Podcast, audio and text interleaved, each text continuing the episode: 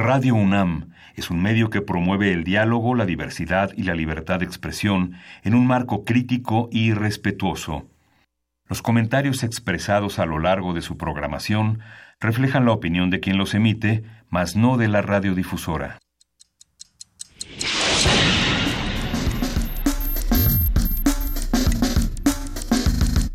Primer movimiento. El mundo desde la universidad.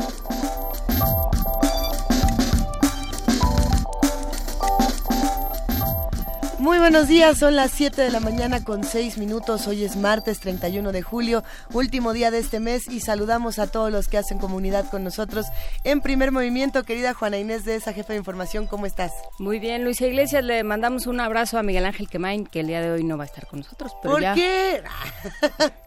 Porque tenía gripita. Tenía, pocos... tenía gripa. Así andamos todos. Pero no, no todos, Luisa. No empiecen Esperemos porque luego que no todos. Buen punto. Todo es uno y al rato ya todos estamos en, eh, en la zozobra. Pero no. No, no, no. Ya mañana se reincorpora, espero, Miguel Ángel que a esta transmisión. y si no, desde luego, para el próximo viernes, que es nuestro aniversario, vamos a festejar cuatro años al aire.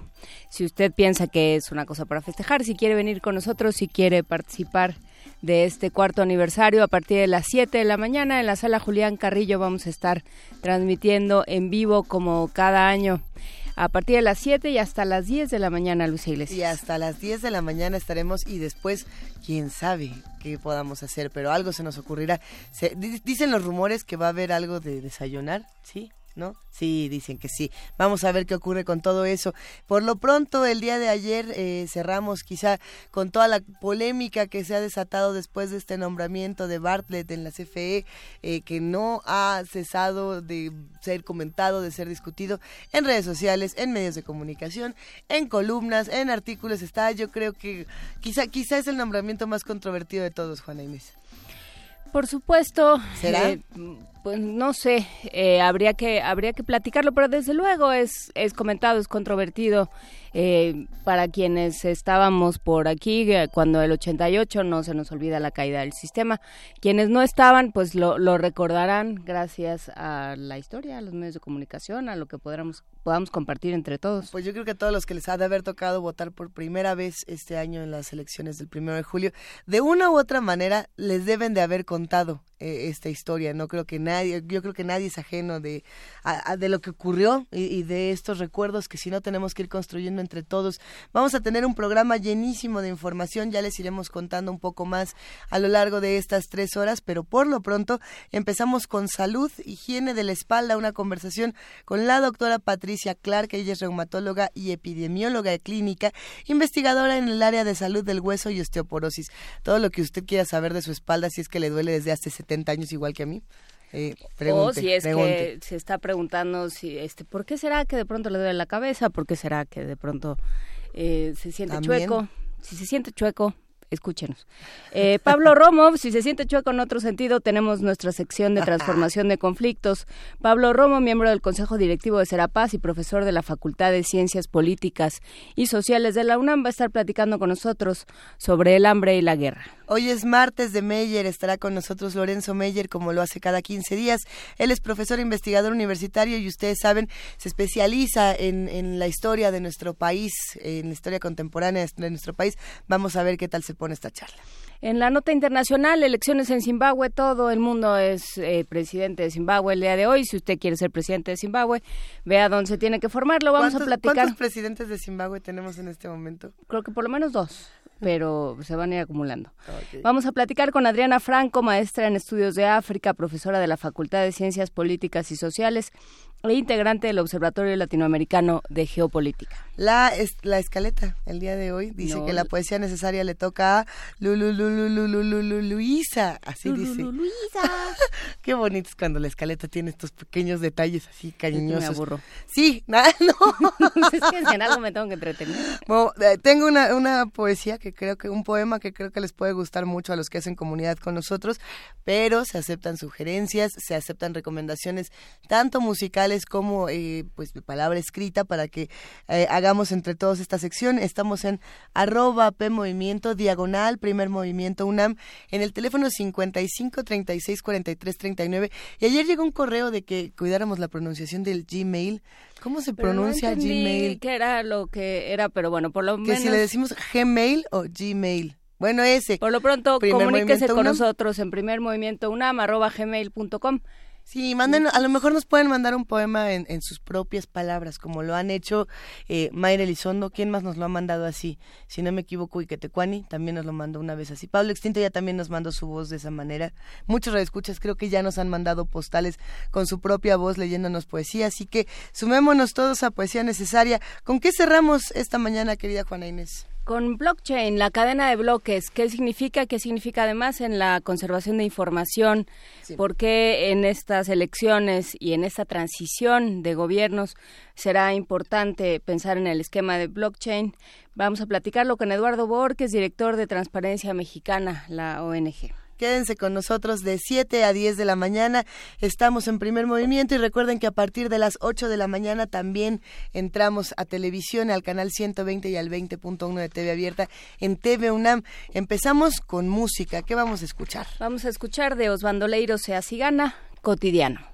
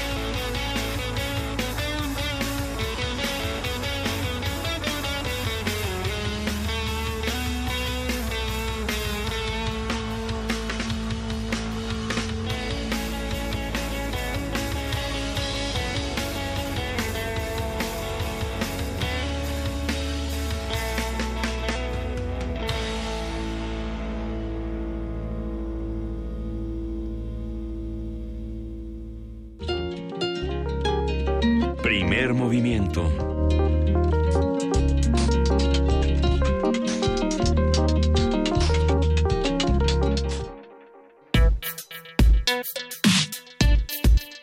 Martes de salud. Se le denomina espalda a la parte posterior del cuerpo humano que va desde la base del cuello y hombros hasta la cintura.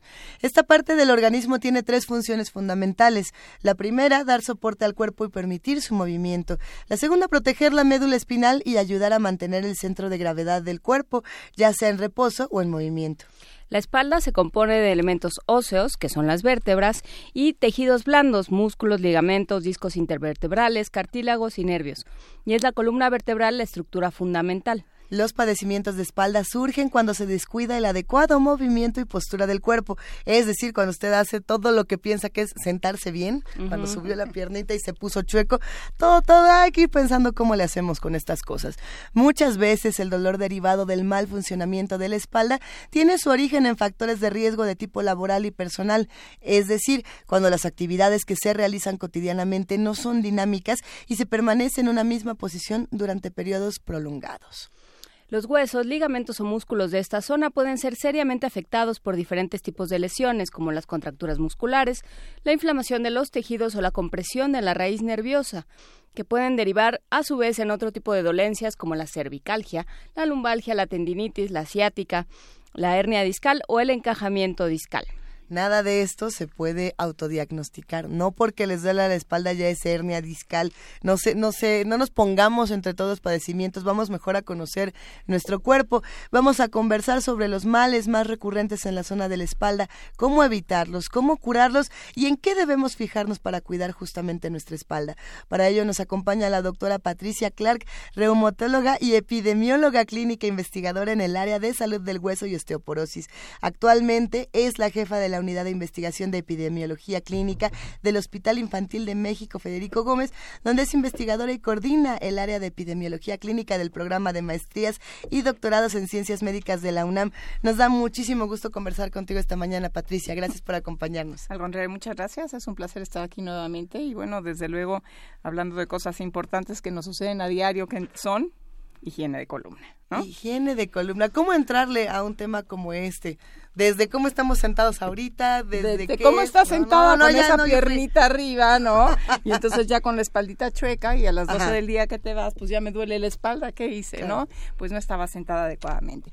Bueno, tal vez lo primero sería definirles qué es higiene de columna, ¿no? Y la higiene de columna hace referencia a todas las acciones o reacciones que de nuestro medio ambiente eh, con respecto a la salud y el buen funcionamiento, tomando en cuenta la estructura anatómica que nosotros tenemos en nuestra columna vertebral y esta higiene de columna nos sirve verdaderamente para la prevención. Eso es bien importante, prevención de lesiones, prevención de dolor, de prevención que puedan afectar nuestras actividades de la vida diaria y por eso es bien importante tener higiene de columna, ¿no?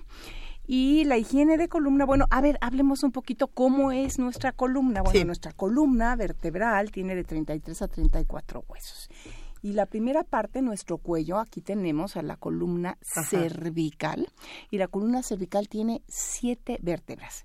Las dos primeras son las únicas vértebras de estas 33 o 34 que tienen nombre, se llaman axis y atlas. Y las otras son C, 3, 4, 5, 6 y 7. Esta parte de nuestro cuello es la que mayor movilidad tiene, ¿ok? Y tiene una pequeña curvatura hacia adelante es muy importante porque esta curvatura tenemos que conservarla. Cuando terminamos la columna cervical, sigue la columna dorsal. Esa tiene 12 vértebras, ¿no? Y esas 12 vértebras van desde D1 hasta D12. Esa tiene menos movilidad y esa tiene, de ahí salen nuestras costillas, ¿ok? De cada una de estas vértebras van saliendo las costillas. Tiene menos movilidad. Pero luego sigue una importantísima, que es la columna lumbar, que tiene cinco vértebras. Estas cinco vértebras de nuestra columna lumbar son realmente la que soporta mayormente nuestro peso y nuestras acciones. También tiene movilidad, no tiene tanta movilidad como el cuello, pero sí tiene movilidad. Y después tenemos algunas vértebras que son fusionadas. Tenemos primero el sacro y luego el coxis. El sacro tiene cinco vértebras que están fusionadas, fusionadas todas. Y luego tenemos nuestro pequeño coxis, lo mismo, que son unas pequeñas cuatro vertebritas que se quedaron funcionadas, que es la reminiscencia de nuestra cola como vertebrados, ¿no? Y entonces este, este esqueleto, esta columna, nuestra columna eh, vertebral, pues es realmente el eje de toda nuestra postura, lo que nos permite estar sentados, parados, erectos, movernos, etcétera, es nuestra columna y por eso debemos cuidarla mucho. Y como bien decías, ¿qué es lo que tenemos? Bueno, está con músculos, con tendones, con discos intervertebrales y con muchas estructuras que son muy importantes y en estas es donde vienen las lesiones. Entonces, ya sabiendo ¿eh? cómo es nuestra columna, les platico que, por ejemplo, en México la carga de enfermedad, en los estudios de carga de enfermedad, el primer lugar se lo lleva la lumbalgia. Acaba rápido, 8 de 10 mexicanos en algún momento de su vida han tenido dolor de espalda abajo. ¿Por qué? Pues por esto, porque muchas veces, porque no vamos a hablar de enfermedades específicas que son otro boleto. Ahorita vamos a hablar de lo que nos sucede a la población general. Los dolores de espalda, que si tenemos una hernia de disco, que si tenemos un espasmo muscular, que son cosas más frecuentes, ¿no? Lo más frecuente.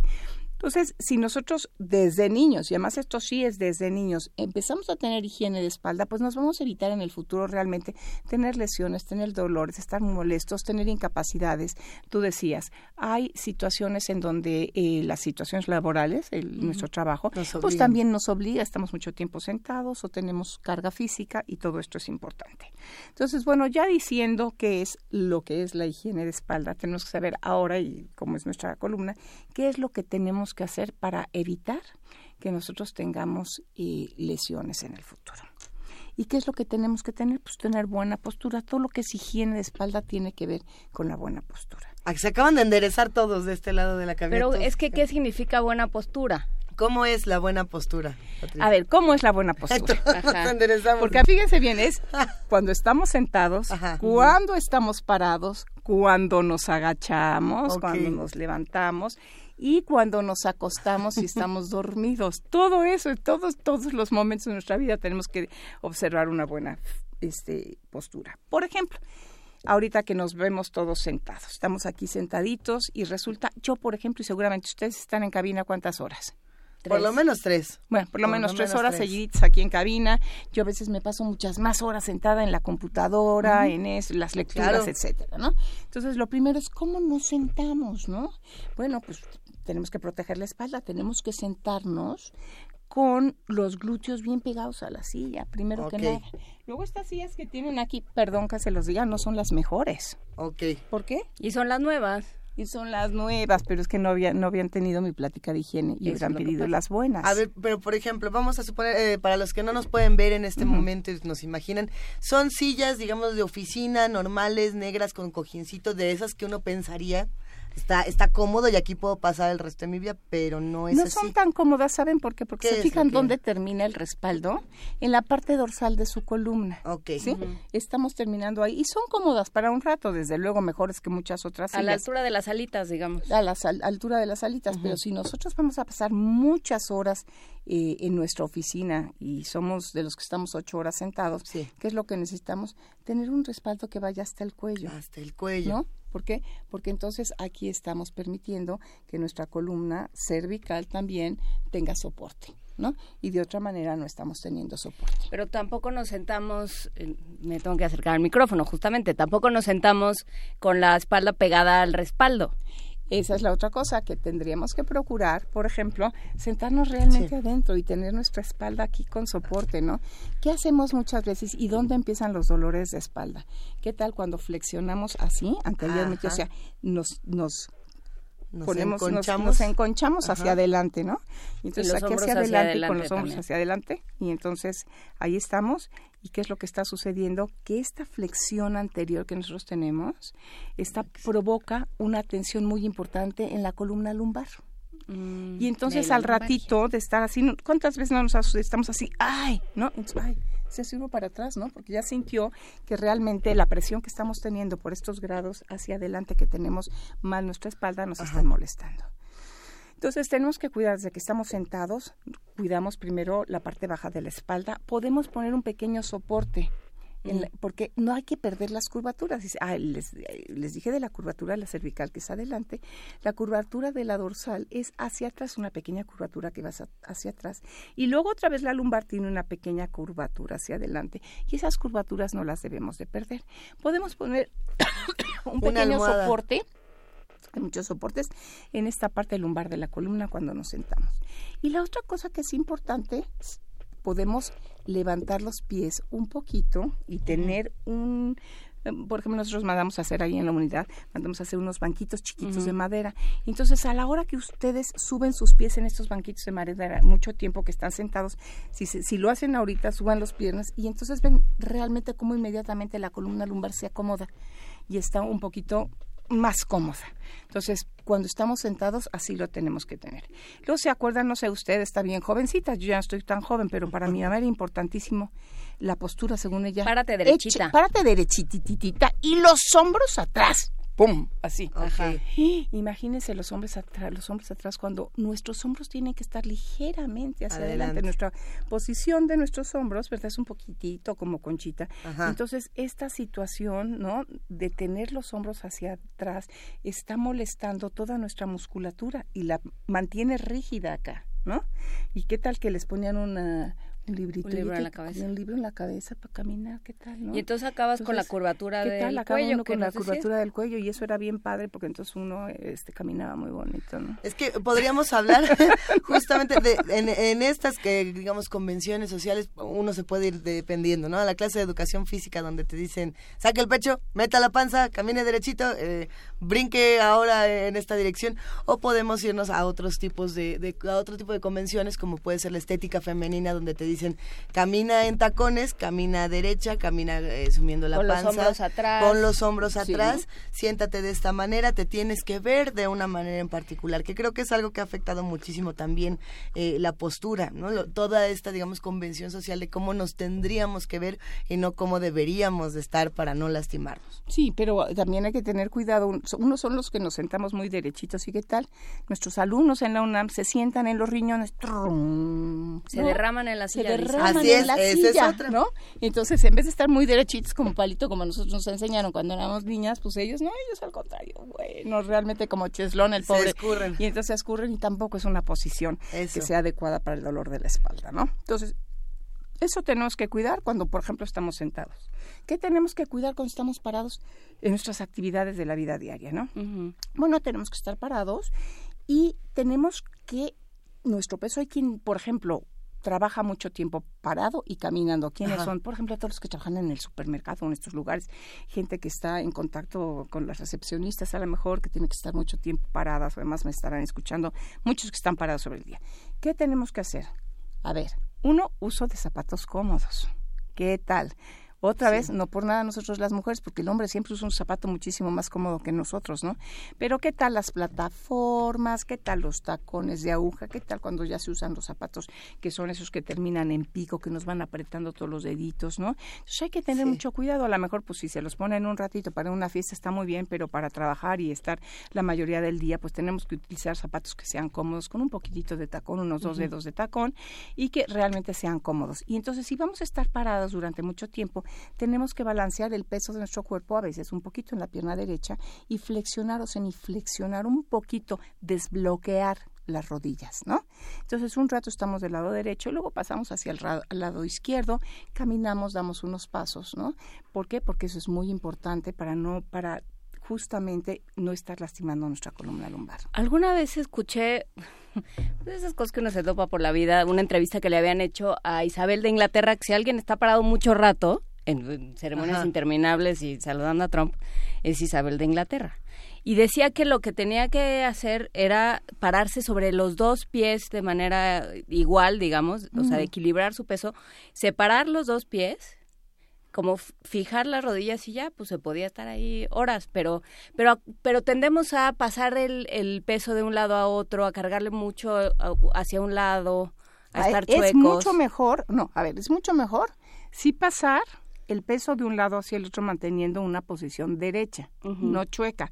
Pero eso de estar todo el tiempo parado sobre las dos piernas ejerce demasiada presión. Entonces estamos un ratito del lado derecho y un ratito del lado derecho. Y luego lo que podemos tener también es otra vez un pequeño banquito o un pequeño lugar en donde uno sube una pierna un momentito para descansar la, la columna y luego sube la otra, ¿cierto? Por ejemplo, las mujeres cuando están planchando, mucho tiempo que están paradas y están planchando, es ideal que tengan un pequeño banquito chiquititito mientras están planchando, suben una pierna de un lado, luego se acomodan, suben la pierna del otro y entonces están haciendo su actividad de la vida diaria cuidando también su espalda. También ayuda a distribuir las labores no siempre las mujeres tendrían que planchar. No, no está en el, en el en el genotipo. A ver, tenemos comentarios de los que hacen comunidad con nosotros. Ahora sí que ya empezó la hora del consultorio. Por aquí, este está interesante. Eh, no, no vamos a tratar, digamos, padecimientos en específico, pero, eh, pero vamos a ver. Nos escribe Javier Ramírez Amaro, le mandamos un abrazote y dice. Nos manda su diagnóstico. Sí, a ver, vamos a, vamos a compartirlo. Dice, hijo, y es que además están difíciles. Espondiloartritis leve. Una espondiloartritis leve. A ver, vamos a seguir. Lordosis rectificada, disminución de la altura del espacio intersomático L5S1 y recomiendo correlación con el contexto clínico. Bueno, esa ya es, es, un poco de lo que nos manda de su diagnóstico. Esto es para preocuparse, no nos preocupamos. ¿Qué significan este Significa que tienen alteraciones, que ya tiene alteraciones en su espalda, como por ejemplo dice pérdida de la lordosis. De estas curvaturas que les estoy hablando, justamente una pérdida de, de es esa pérdida de la curvatura. En el cuello, por ejemplo, y en las lumbares es muy frecuente porque ya tenemos una postura que no es conveniente. Y entonces, ¿qué tal, por ejemplo, la tensión del cuello, no? Y entonces está uno así, con los hombros así, ¿no? Eh, y entonces esta es los músculos al tener espasmo van jalando y entonces van modificando esas curvaturas fisiológicas que tenemos y eso lo tenemos que evitar, ¿no? Y cómo lo a ver, por ejemplo, eh, es muy importante, no, no, no sé cuál sea el historial de esta persona que nos está llamando, pero dice tengo, no sé cuántos años tenga, pero dice que tiene espondiloartropatía. Más bien lo que debe de tener es un poquito de eh, degeneración de sus ah, de, sus vértebras. Alrededor después de los 40 años radiológicamente ya muchas personas, un gran porcentaje, hasta el 40% de cualquier ser humano puede empezar a tener algunos datos en sus radiografías que hablan de lo que conocemos como enfermedad articular degenerativa. Todo depende a qué especialista escuchen, ¿no? Cuando escuchan al ortopedista le dice que es osteoartrosis, cuando escuchan al reumatólogo le dicen que es osteoartritis y otra forma de conocerlo que me parece eh, también buena es la enfermedad articular degenerativa. Se van degenerando en las vértebras, por ejemplo, eh, se van deshidratando un poquito los discos, con el uso, el movimiento, el trabajo, bueno, pues empieza a haber disminución de los espacios internos vertebrales y empieza a haber cambios. Estos cambios degenerativos pueden o no ocasionarnos dolor y pueden o no ocasionarnos un verdadero trastorno eh, que nos lleve a la osteoartritis. Pues ya, ya estamos hablando de una enfermedad, bueno, que hay que tratar y que ya sería eh, este hablar de tratamiento, que no vamos a hablar de tratamiento hoy porque estamos hablando más, otro día me invitan y hablamos de osteoartritis y tratamiento, hoy estamos hablando de higiene de columna. Me llama la atención pensar en, en los padecimientos que se dan por la edad y cómo hemos modificado la edad en la que empezamos a, a, ver estos padecimientos. No, no, lo sé, pero muchos de... de ¿Los 15? Pues, muchos jóvenes que con los que a mí me ha tocado convivir en las últimas semanas, en los últimos meses, de pronto me encuentro menores de 35 años, que según es la estadística de los jóvenes de hasta donde yo tenía entendido por las becas, o sea, no sé. Eh, estos menores de 35, de 30 años, casi todos llegan y dicen, es que tengo ciática. Y digo, ¿y si es ciática? ¿O qué es la ciática? ¿O por qué ahora resulta que todos la tienen? En Twitter y no son muy jóvenes para tener. En Twitter hay varios maestros y varios padres de familia que dicen, estos niños de ahora se sienten muy mal. Ya hay quien nos pide una recomendación de una faja para que se sienten bien a hacer la tarea, que no sé si esa sea la solución. Eh, pero sí, eh, nos, nos comentan mucho este asunto de estos, estos jóvenes ya no saben ni sentarse. ¿Cómo, eh, cómo corregir, cómo corregir posturas? A ver, mamás y papás, pues hay que enseñarlos desde chiquitos a sentarse bien, ¿no? Las pompitas en la silla. Sí, ¿no? las pompitas en la silla y hay que hacerlo para atrás y desde chiquitos hay que cuidar nuestra espalda. Otra de las cosas bien importantes, ¿cómo, cómo, ¿qué postura tenemos cuando dormimos? Sí, justo ya nos está preguntando con el sueño. ¿Qué postura tenemos? Miren, por ejemplo, una muy mala postura es aquellos que duermen boca abajo. Traten, por favor, eviten dormir boca abajo porque esto no es una buena posición, no es una buena postura. Entonces, en términos generales, lo que podemos hacer es dormir de lado o boca arriba. ¿ok? A ver, vamos a ver primero de lado. Si nosotros se acuerdan que tenemos esta curvita anterior en la cervical, ya sea de lado o sea boca arriba, tenemos que tener una almohadita que nos soporta aquí. Entonces, a su almohadita normal, que debe de ser así como rica, ¿no? Un poquito eh, blandita, la pueden doblar para que quede un poquitito más alta y eso se lo ponen en el cuello, ya sea de lado o ya sea atrás. Entonces, esta curvatura que tenemos, a la hora que le metemos el cojincito, no la perdemos. De otra manera, nuestro cuello se va así. O si tenemos una almohada incorrecta que nos mantiene en flexión anterior, así, ¿no?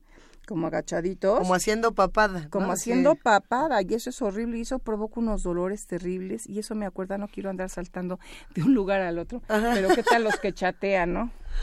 Sí, es que es eso, el, teléfono está... ¿Qué tal? El teléfono está causando unas alteraciones cervicales pavorosas, porque deberíamos estar, si quieren chatear, deberíamos chatear así. Con el teléfono, frente a, la, altura de nuestros ojos. Casi a la altura de nuestros ojos. No sé si han visto además ahora, por ejemplo, hay unos atriles para que las computadoras las tengamos arriba.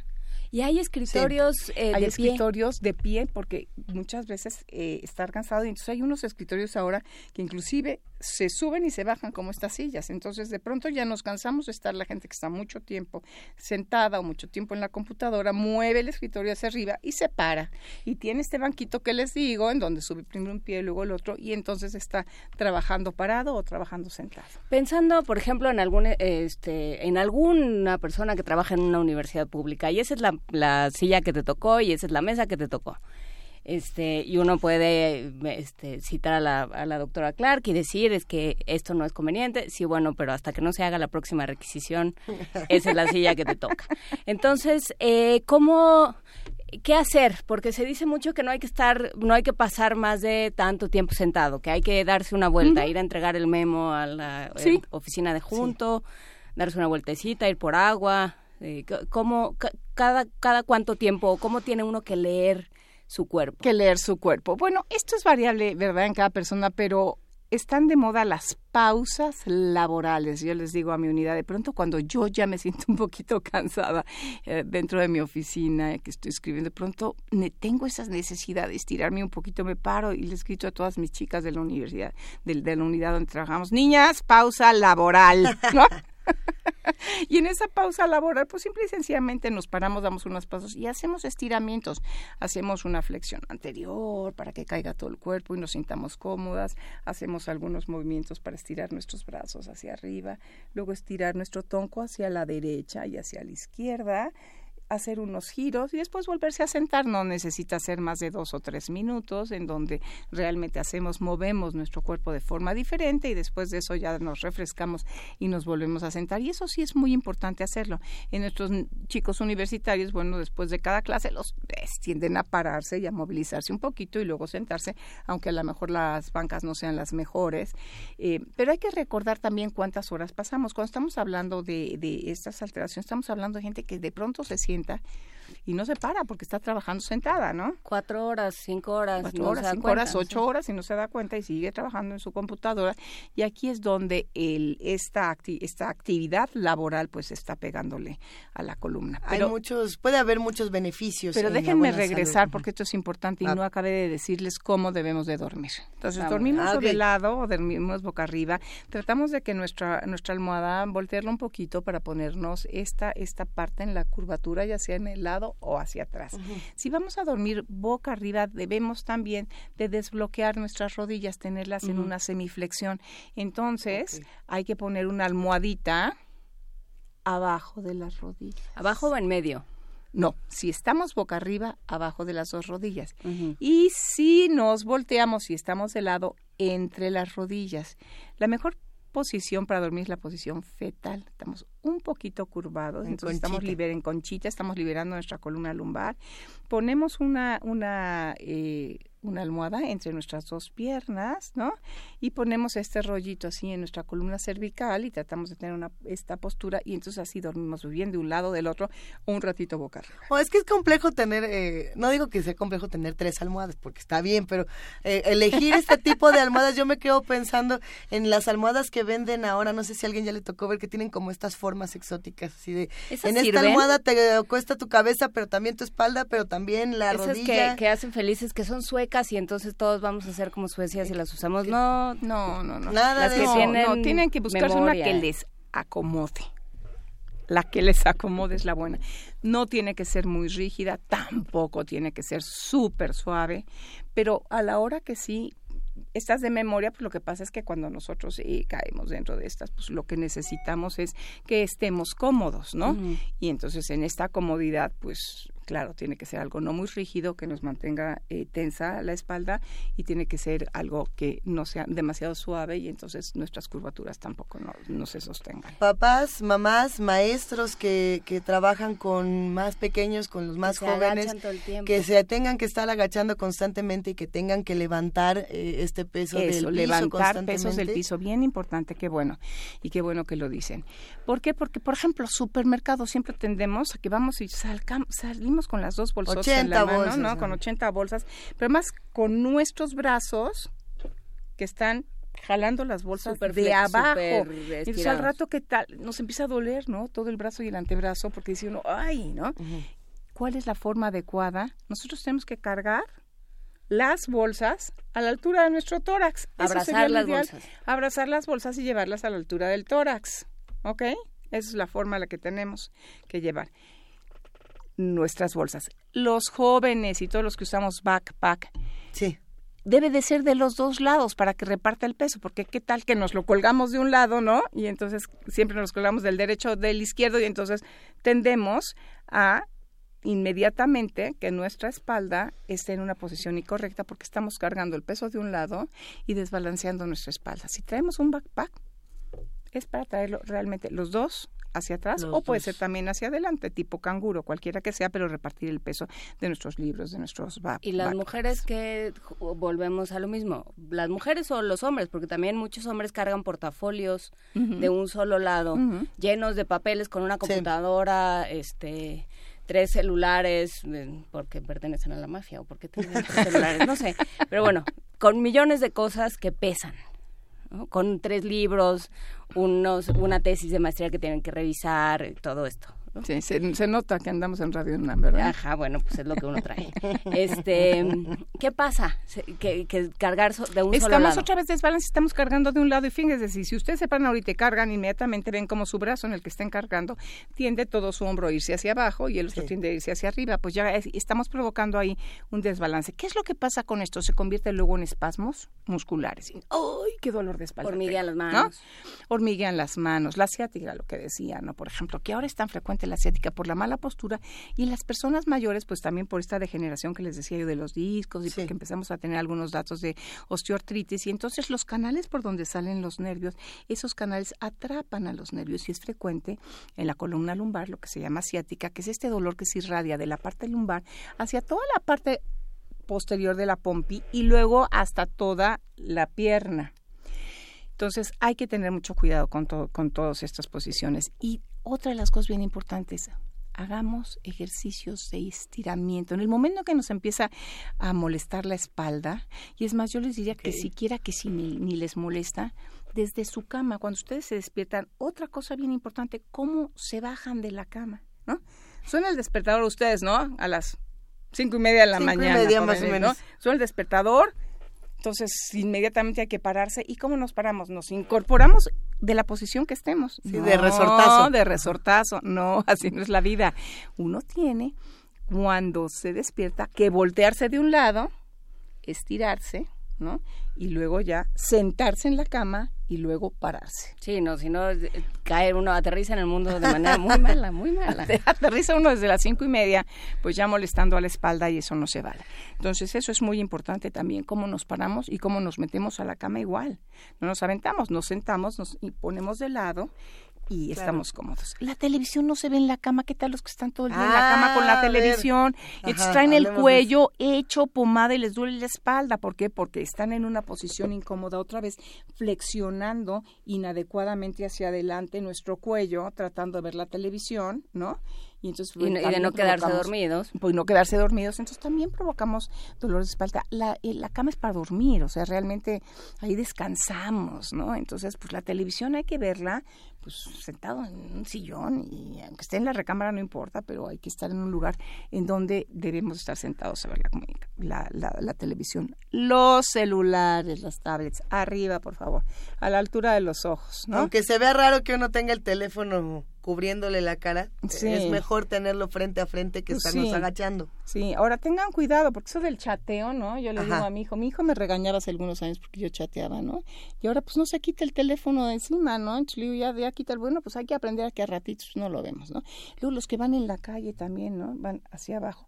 O los que ahora que no se puede usar el teléfono en el carro, van así, mire. ¿no? Cada se los va uno están escondidos, ¿no? Con el cuello hacia abajo y pues al final del día tenemos un, problema importante. Vamos a suponer que ya nos duele el cuello de todo el día, nos duele la espalda y entonces llegamos a nuestra casa y le decimos a nuestra compañero sentimental, amigo, cuate, mamá, papá, hermano, quien sea, nosotros. tróiname la espalda, ¿no? A ver, eh, eh, camíname no Patricia Clark, ayúdanos, no te rías de ¿Qué tan bueno es eso? Ya nos preguntaron por aquí varias personas si es bueno o no tronarnos la espalda, porque además hay quienes dicen es lo peor y hay quienes dicen me salvó de todos mis males. Ese es un un poco de mito. Sí es rico, así que les truenan uno a veces la espalda.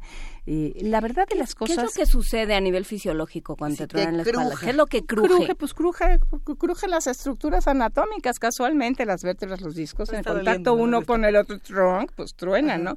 Este, esa es la verdad. En las manipulaciones que eh, pueden hacer a veces los ortopedistas, los quiroprácticos, este tipo de gente que hace manipulaciones en la espalda, que sabe eh, cómo son, entonces realmente hace que estos cuerpos tengan fricción y truenen, ¿no? Los cuerpos vertebrales o los hacen que, que, truenen. Yo no diría tanto tronar la espalda, pero sí el beneficio real lo tiene el masaje. ¿no? El masaje muscular para que para que el espasmo se rompa. Es muy importante. Lo primero, acuérdense que los músculos protegen, nos protegen, ¿eh? esa es la realidad. Los músculos paravertebrales, todos los músculos protegen a nuestra espalda. Y entonces, por eso hay, cuando hacemos un movimiento inadecuado, hay un espasmo. La lumbalgia está aguda, pues es un espasmo. De pronto uno se agacha, recoge ¡Ah! algo de 20 kilos, se queda así, ya no puedo mover en cinco días, porque entonces me viene un evento agudo de lumbalgia. ¿Qué es lo que pasó? Se hace un espasmo muscular importantísimo para proteger nuestras estructuras. ¿Qué es lo que tenemos que hacer? Tratar de que ceda este espasmo. ¿Cómo lo hacemos? Con analgésicos, con relajantes musculares, con calor caliente, con calorcito que nos ponemos en la espalda y con un buen masaje. O sea que su compañero sentimental, como ustedes dicen, jovencitas, entonces pues, llegan y pues dame un masajito. Eso sí se vale, ¿no? Y entonces dar un buen masaje sí es relajante y sí logra tener beneficios importantes con los espasmos musculares. Pues, a ver, vamos, vamos a despedir esta conversación. Patricia, no nos queremos ir, nos estamos divirtiendo mucho pero siempre nos, oiga, cuando vengo aquí me choca porque me, se me queda la mitad de las cosas. ya no hemos hablado de cómo. ¡Qué barbaridad! No te preocupes, te vamos a, a contar para varias más, porque se quedaron preguntas sobre la mesa, entonces vamos a hacer eh, segundas y terceras partes. Muchísimas gracias, Patricia Clark. Muchas gracias a ustedes. De, de, de, dónde, ¿A dónde te sientes más adscrita? ¿A la UNAM, al, al Federico Gómez? Puma, Puma. lo que tenemos en la... A ver, la verdad de las cosas, como yo les digo, yo trabajo para la salud de México, eso es, yo toda mi vida me he desarrollado en instituciones de salud públicas y en la UNAM. Entonces, bueno, la UNAM es, este mi, adoración, ¿verdad? Pero pues también los institutos nacionales de salud, el Hospital General donde estuve, estuve también en el Seguro Social, ahora estoy en el Federico Gómez y bueno, pues también la verdad que me siento cómoda porque además lo que hago es investigación clínica y investigación en humanos intactos. Entonces, pues estoy feliz en los hospitales, pero más feliz también este, en la docencia y en la investigación que hago en la UNAM. Qué maravilla. Pues muchísimas gracias, Patricia Clark, y seguiremos platicando contigo. Muchas gracias. Gracias. ¿Con qué nos vamos? ¿Con música? Ah, no, ya. ya nos vamos.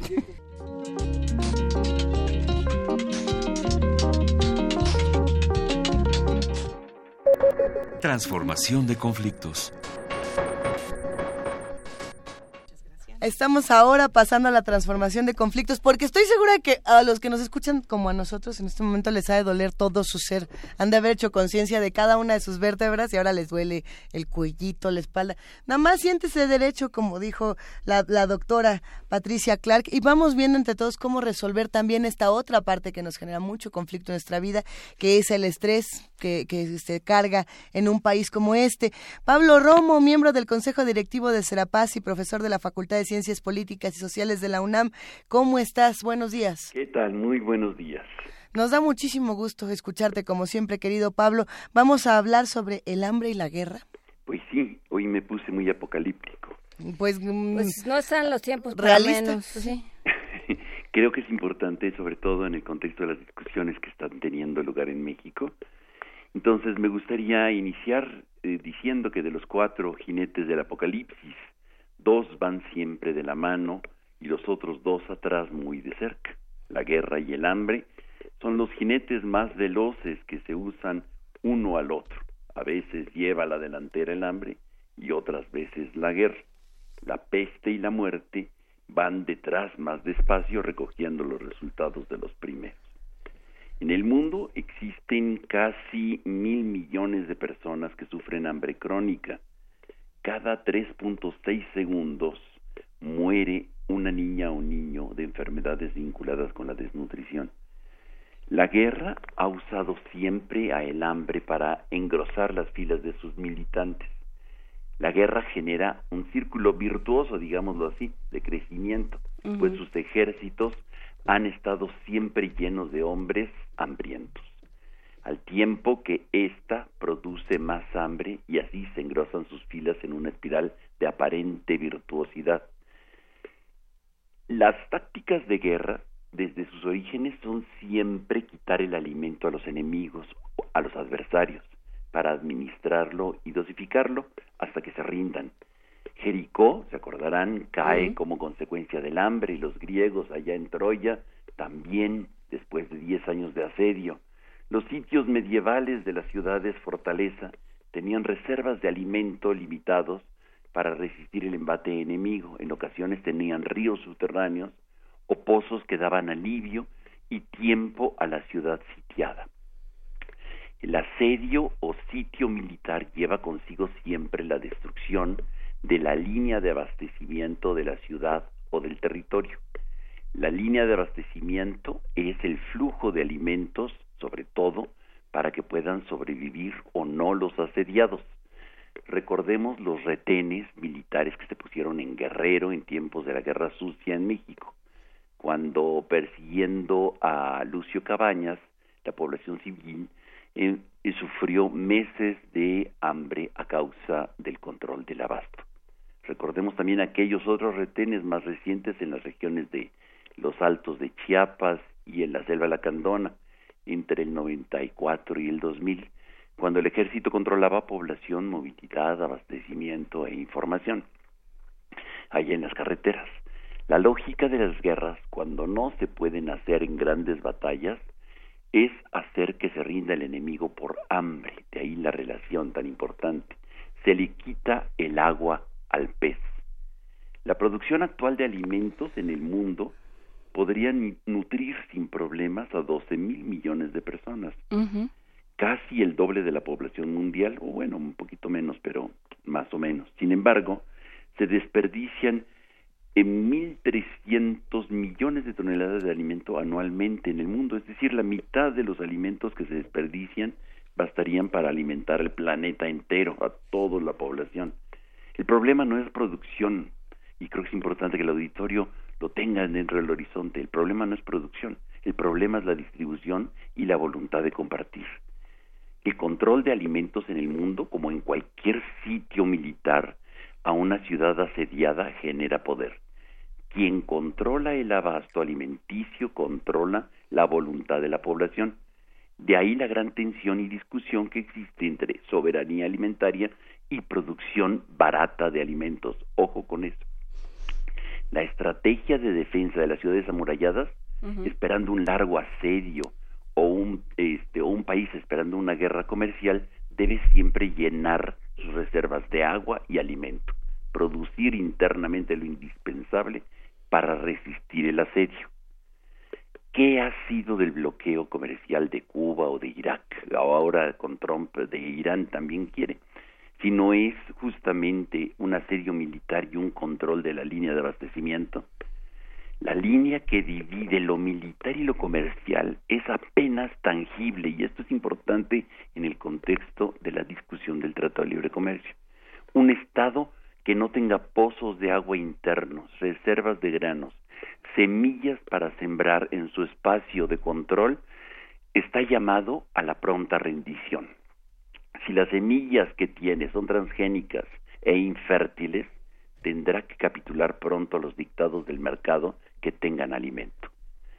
Una ciudad sitiada como Varsovia en la Guerra Mundial, quemar un granero o un almacén de combustible como Pemex ameritaba en aquel tiempo la muerte por traición.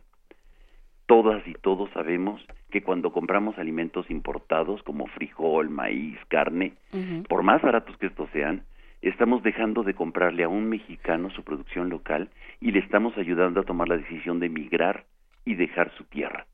La guerra obnuila la visión con propaganda. La ética está obnubilada por sus anuncios, los principios por la corrupción. Me parece que conocer la relación del hambre y la guerra nos ayuda a tomar decisiones sobre nuestro consumo, nuestra conducta y nuestros gustos. Por supuesto, eh, creo que es, es eh, atinado esto que, que mencionas. Pensamos muy poco en, en el hambre como estrategia de guerra y como también estrategia de control. Estamos en un momento en el que eh, se sigue controlando a las sociedades a través del hambre, a través del desabasto, de una manera así, con una lógica medieval, como, lo, como lo mencionas, Pablo, no cambia y sin embargo nos, nos jactamos de ser una, una humanidad más evolucionada, una serie de sociedades eh, que piensan más en el otro, pero, pero no, no lo demostramos. Sí, sí, los jinetes del apocalipsis se unen justamente cuando no tenemos la autosuficiencia alimentaria. Justamente, pues, eh, pues hay que pensarlo, ¿no? Esto último que mencionabas también de, de hay que hay que hacer decisiones, tomar decisiones conscientes al momento de consumir qué productos, a quién, en qué circunstancias, eh, qué tanto los precios más baratos, quién, los, quién está pagando los precios más baratos, qué tipo de, eh, de, consumo estamos haciendo y a costa de quién y cómo, cómo estamos entendiendo el desarrollo del bienestar eh, desde, de manera particular o de manera colectiva. Así es, definitivamente. Pues te agradecemos muchísimo tu participación, eh, querido Pablo, y nos escuchamos la próxima semana. Te agradecemos. el viernes, ¿no? ¿Ve? Nos vemos el viernes. Nos vemos el viernes, por supuesto que sí. Nos dará muchísimo gusto a nosotros y a todos los radioescuchas de primer movimiento que se encuentren por aquí. Si quieren ir, una, una ventaja más va a estar Pablo Romo, una atracción más va a estar Pablo Romo en todo su salvaje esplendor. Muchísimas gracias. Nos dará muchísimo gusto Pablo Romo, sí, eh, vale la pena recordarlo. Lucia Iglesias, vamos a estar el viernes en vivo de 7 a 10 en la sala Julián Carrillo. Vamos a... ¿Qué, qué va a haber, Juan Lainez? ¿Qué vamos a hacer? ya es para ya ya te estás te estás riendo de mí que soy como como niño del callejón del beso y ya lo digo todo completo. No la verdad es que estoy muy emocionada. Siento que este viernes va a ser algo muy significativo. Cuatro años no son fáciles de verdad no, no Luisita no no este la doctora Patricia Clark que nos vio fijamente dijo ay sí se ven re mal no bueno no sí sí le sorprendió un poco que estuviéramos bañadas eso sí le sorprendió pero no. Este vamos a estar aquí son cuatro años en efecto hemos eh, pasado rectores, directores, este, diferentes diferentes administraciones y aquí seguimos. Y pues muchísimas gracias a todos ustedes que han hecho posible este programa. Nos vemos eh, el viernes a las 7 de la mañana en la sala Julián Carrillo, Adolfo Prieto 133, Colonia del Valle. Si puede usted llegar eh, sin automóvil será mucho más fácil, nos hará la vida a todos mucho más sencilla. Porque está difícil estacionarse afuera de Radio UNAM a esta hora, sí. Y francamente los vecinos de Adolfo Prieto ya este no nos quieren tanto. Gracias. Ah, cómo no. Hablando de vecinos. nos queremos. Este, Javier Méndez habló del movimiento de la Unidad Vecinal de Benito Juárez, anuncia que realiza un bloqueo en las calles de Real Mayorazgo y Universidad en eh, contra de la constructora mítica, eh, lo dice para que la gente que tome esa ruta tome precauciones. En las calles Real Mayorazgo y Avenida Universidad, abrazos y saludos a todos nuestros compañeros del IMER y por supuesto a todos los del Movimiento de Unidad Vecinal de Benito Juárez. Con esto nos vamos a una pausa, querida Juana Inés de esa. Gracias a los que hacen comunidad con nosotros. A partir de las 8 nos vemos también en TV UNAM. Primer movimiento. Hacemos comunidad.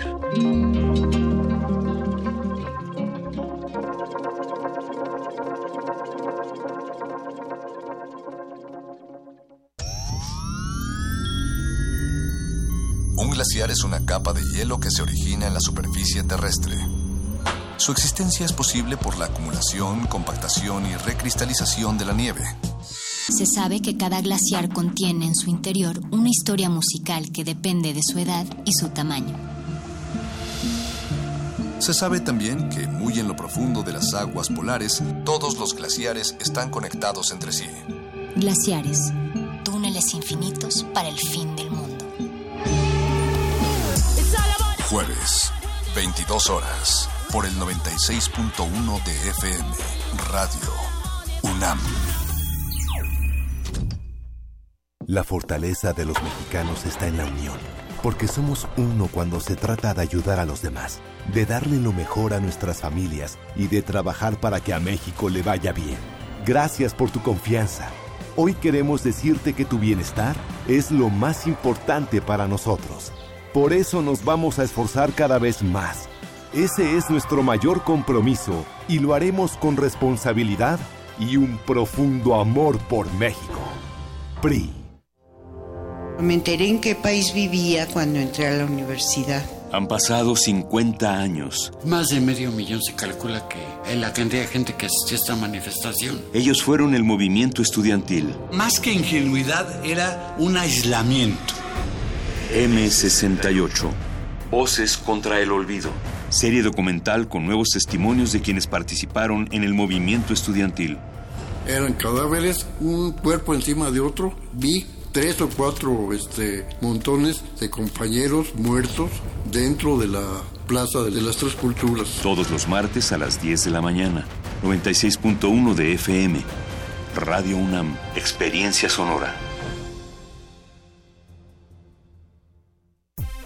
La exposición La Fábrica de Cine Estudio Churubusco 1945-2017 extiende su periodo de exhibición hasta septiembre. La muestra ofrece un viaje histórico por el desarrollo de la industria fílmica nacional a través de vestuarios, cámaras, utilería, fotografías, equipo técnico, sets, piezas de cintas icónicas y un montaje interactivo. La Fábrica de Cine Estudio Churubusco 1945-2017 se puede visitar en el vestíbulo del edificio Luis Buñuel de los Estudios Churubusco, calle Atletas número 2, Colonia Country Club. Muestra Internacional de Cine con Perspectiva de Género, Mi Género Tour 2018.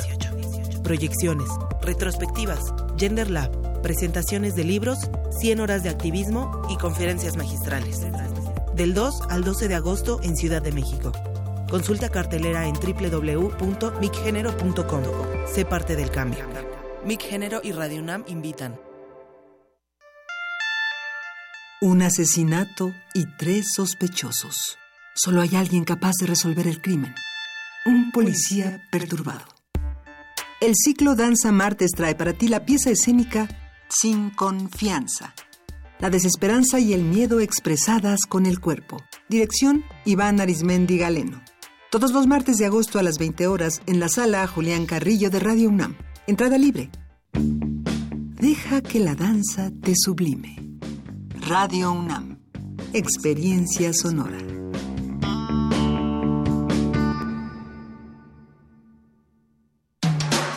En redes sociales, en Facebook como Primer Movimiento UNAM y en Twitter como P Movimiento o escríbenos un correo a primermovimientounam@gmail.com. Hagamos comunidad.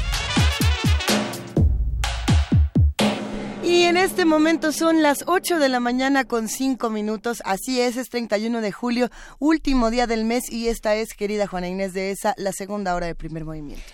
El último día del mes que empezamos aquí en Radio UNAM, el primero de julio.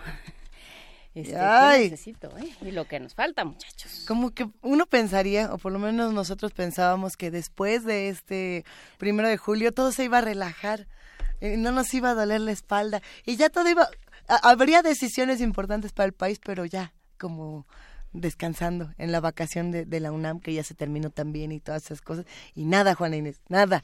No. Todo está vertiginoso, no se acaba y no se va a acabar jamás. No, se acaba porque, bueno, pues no, no es cosa simplemente de elegir un nuevo gobierno, sino de decidir qué vamos a hacer con todo aquello que hay que resolver entre todos, con los problemas de inseguridad. Ayer salieron una serie de cifras bastante eh, alarmantes. Bastante alarmantes justamente porque pues no, no baja muy, por el contrario, sube el nivel de violencia y no solo la violencia en las calles, sino las pequeñas violencias eh, cotidianas, la violencia intrafamiliar, la violencia contra las mujeres, contra los niños, contra los adultos mayores. Entonces, bueno, pues vamos viendo qué podemos hacer para frenar. Por lo pronto, eh, recomendamos la primera hora, si usted no estuvo en el radio, ¿dónde andaba? Le recomendamos la primera hora de nuestros episodios que se pueden descargar de la página www.radio.unam.mx. La plática con la doctora Patricia Clark sobre higiene de columna. Higiene de columna. Cómo pararse, cómo sentarse, cómo dormir. Siéntese derechito, no se siente demasiado derechito tampoco, no saque los hombros para donde no los tiene que sacar. Ya iremos conversando con todos ustedes, seguiremos haciendo comunidad. Les recordamos que estamos en arroba P Movimiento, en diagonal Primer Movimiento UNAM y en el teléfono 5536 4339. Nos vamos a, la nota. ah, perdón, perdón. Que diga el Spotify, que no nos vamos a ningún lado. No nos vamos a ir hasta que no digas que estamos también en ah, Spotify y que en esta plataforma, si ustedes buscan la parte, la cuenta de Radio UNAM, hay una carpeta de primer movimiento, ahí va a encontrar eh, la música que hemos ido poniendo cada uno de los días. Supongo que ese gesto que me hace así. Cada eh, día se actualiza la lista. Saldívar quiere decir que cada día puede usted encontrar toda la música que ha, que ha escuchado en primer movimiento, ahí sí completa sin nuestras voces y sin ningún problema. Y hay que decirlo, no solo está la música de primer movimiento. Yo disfruto mucho visitar el Spotify de Radio UNAM porque tiene de todos los programas, o por lo menos de muchos programas que a, los que dicen yo quiero poner mi lista, ahí la suben y uno puede encontrar muchísima música que a lo mejor no podría escuchar en ninguna estación o que a lo mejor no es de las que los buscadores, digamos, estos algoritmos que dicen, ah, esto te va a gustar. A lo mejor no no serían habituales recomendaciones y eso de eso se, trata la vida, en lo que sea los algoritmos. Hay que enloquecer al algoritmo y para eso nos vamos a la nota nacional. de lo que sea el algoritmo, vamos a hablar con Lorenzo Meyer. Primer movimiento.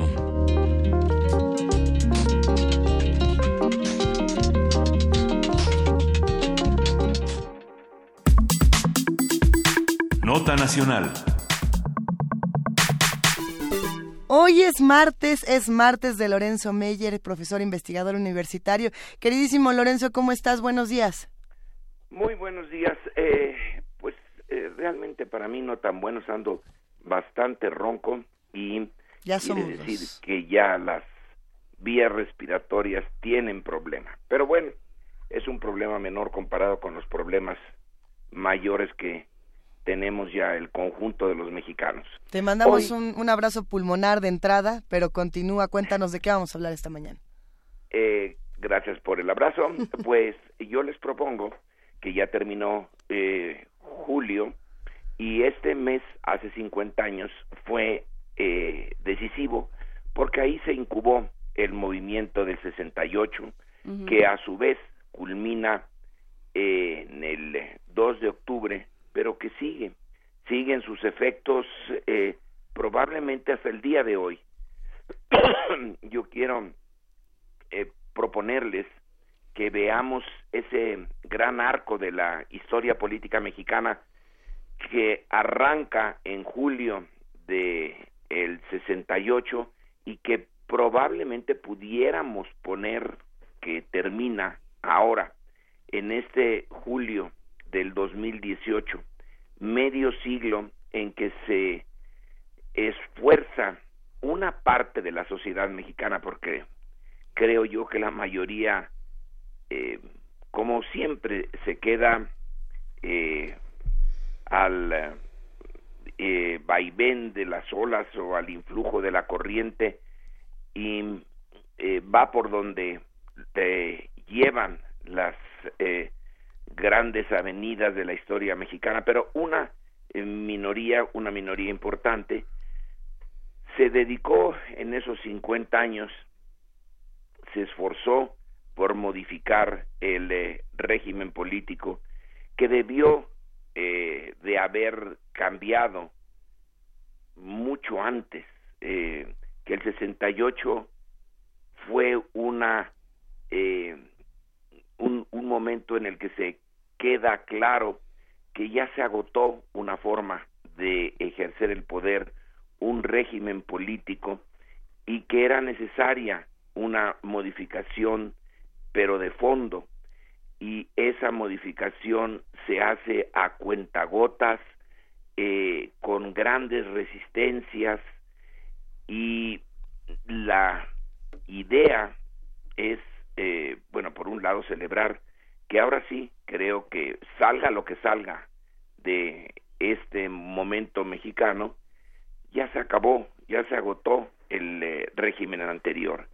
El hecho de que la bancada del PRI que estará en el Congreso sea tan diminuta que los eh, gobernadores priistas que aún quedan vayan a estar rodeados de eh, un poder legislativo local que ya no pueden controlar eh, son eh, indicadores de que sí cambió de fondo eso que en el 68 hizo eh, crisis, una crisis que, insisto, debió de haber llevado a unos cambios de más fondo y más rápidos, y que perdimos eh, un tiempo histórico que alguien pagó, alguien ha pagado y no son precisamente los responsables de la pérdida de ese tiempo, eh, sino el resto de la sociedad. En el 68,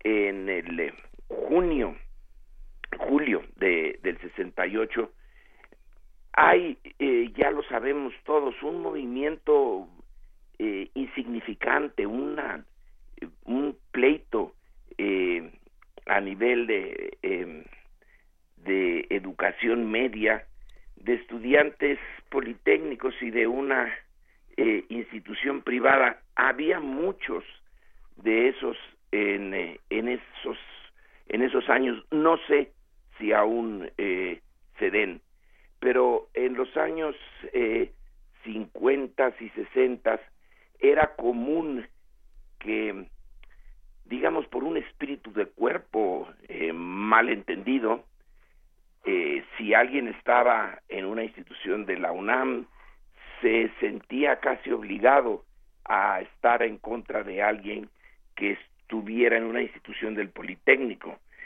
Yo en mi preparatoria también recuerdo haber eh, em, participado de manera muy leve pero en estas eh, en estos choques que parecen para la época ser muy comunes.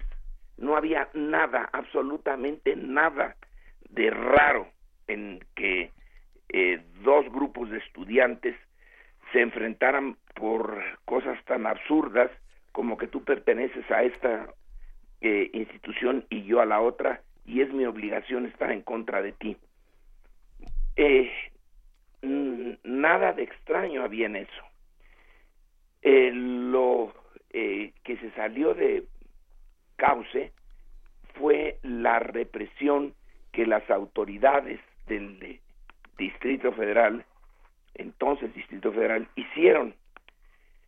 Eh, no era necesaria y la protesta por esa represión va a coincidir con algo que ya empezaba a ser eh, regular tradición, la celebración entre los estudiantes universitarios del 26 de julio, el ataque al Moncada en Cuba, que es el inicio del movimiento que termina en la Revolución Cubana. La Revolución Cubana estaba muy, muy viva entonces. Y la coincidencia de estas manifestaciones lleva a una represión mayor y al terminar el mes, recordemos, es cuando el ejército toma el edificio de la UNAM de San Ildefonso usando una bazuca para destruir la puerta eh, principal de entrada en, eh, eh, de esa institución añeja que venía de la colonia, que era ya parte de la UNAM, de las preparatorias, y ahí está ya la, la efervescencia que va a quedarse en agosto y septiembre hasta inicios de, octubre. ¿Qué, eh, ¿Qué significaba este eh, movimiento estudiantil? Pues en el fondo era un reto, eh, pero al corazón del sistema autoritario mexicano. Los autoritarismos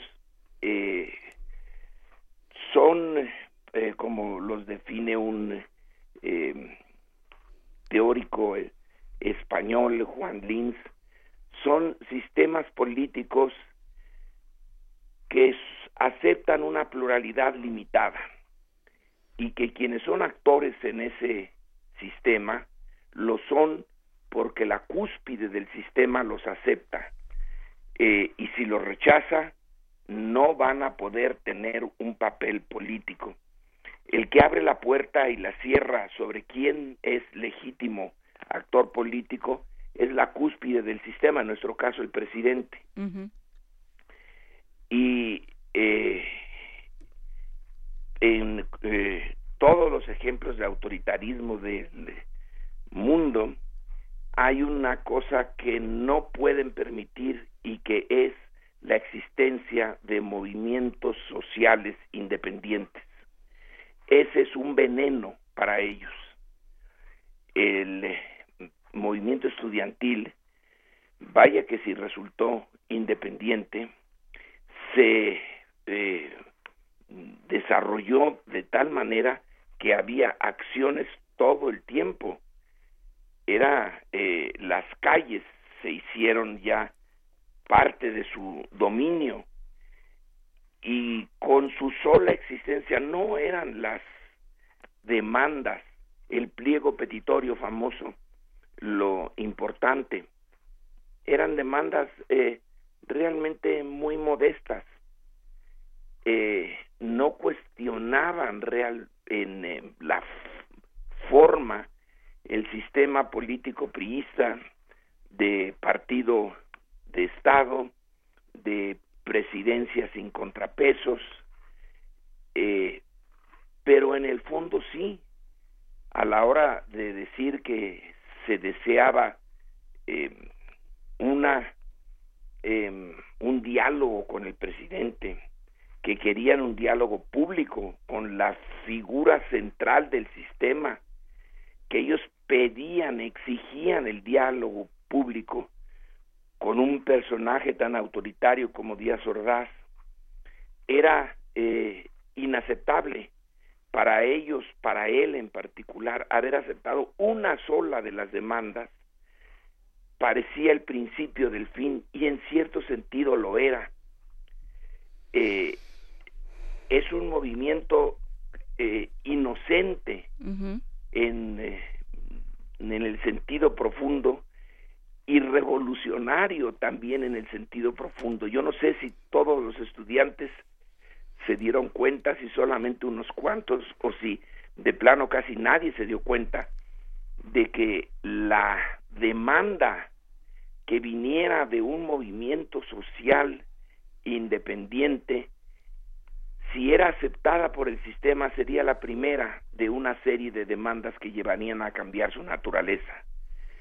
Eh, estaba implícita la petición de transformarlo en un sistema democrático, es decir, en hacer de el marco formal de la Constitución, que era democrático pero que no se usaba, hacer el marco real, el marco real era otro, era el de las reglas del juego que se habían venido creando y practicando a lo largo de todos los años del régimen priista.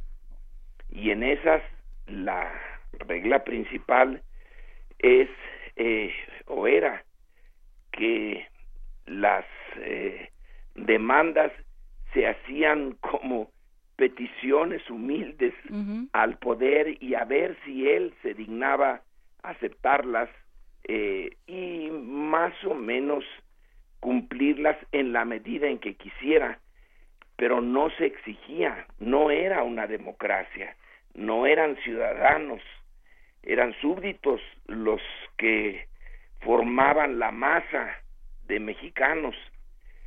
Y ese movimiento del 68 que solo abarcó eh, a una parte de los estudiantes y que tuvo el apoyo de una parte de la sociedad eh, urbana y en realidad nada más de la Ciudad de México y algunos puntos eh, de Guadalajara, de Monterrey, de Michoacán, pero que desde luego no implicó al grueso de los mexicanos pero fue suficiente eso para poner, para simbrarlo. Y lo simbró de tal manera que se, eh, el, la fuerza de esto se mide en la respuesta. La respuesta fue eh, eh, realmente brutal porque esa era la naturaleza del régimen. La respuesta es su verdadera eh, cara. Eh, em, el hecho de tener en el 2 de octubre en la tarde en la Telolco a varios miles de estudiantes absolutamente desarmados eh, y lanzar la fuerza del ejército en su contra y matar, eh, herir a una buena parte de ellos, es eh, el equivalente a lo que después haría en China el gobierno de, de Pekín en la plaza del Tiananmen. Eh, no podía tolerar ese gobierno chino a un grupo de estudiantes que le estuvieran exigiendo eh, transformaciones, pidiéndole, eh, haciéndole demandas políticas. Bueno, en México sucedió hace 50 años.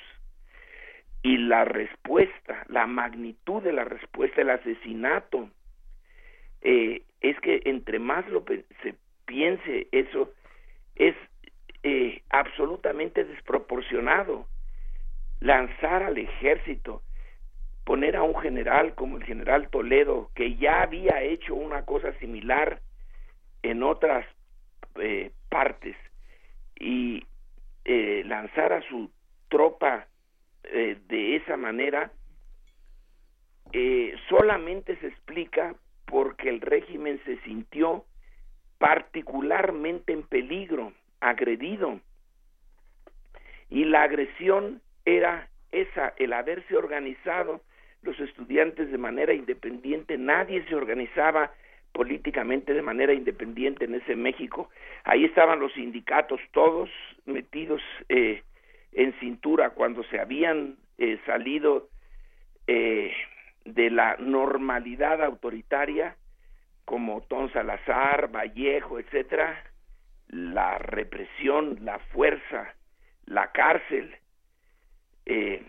pero no, no de la manera como se hizo con los estudiantes, tan a la vista de todos, tan en vísperas de las Olimpiadas, en donde ya había una eh, prensa internacional presente, eh, en el corazón político de México y de manera tan ostensible la eh, disparidad de fuerzas, pues es porque les puso realmente a temblar.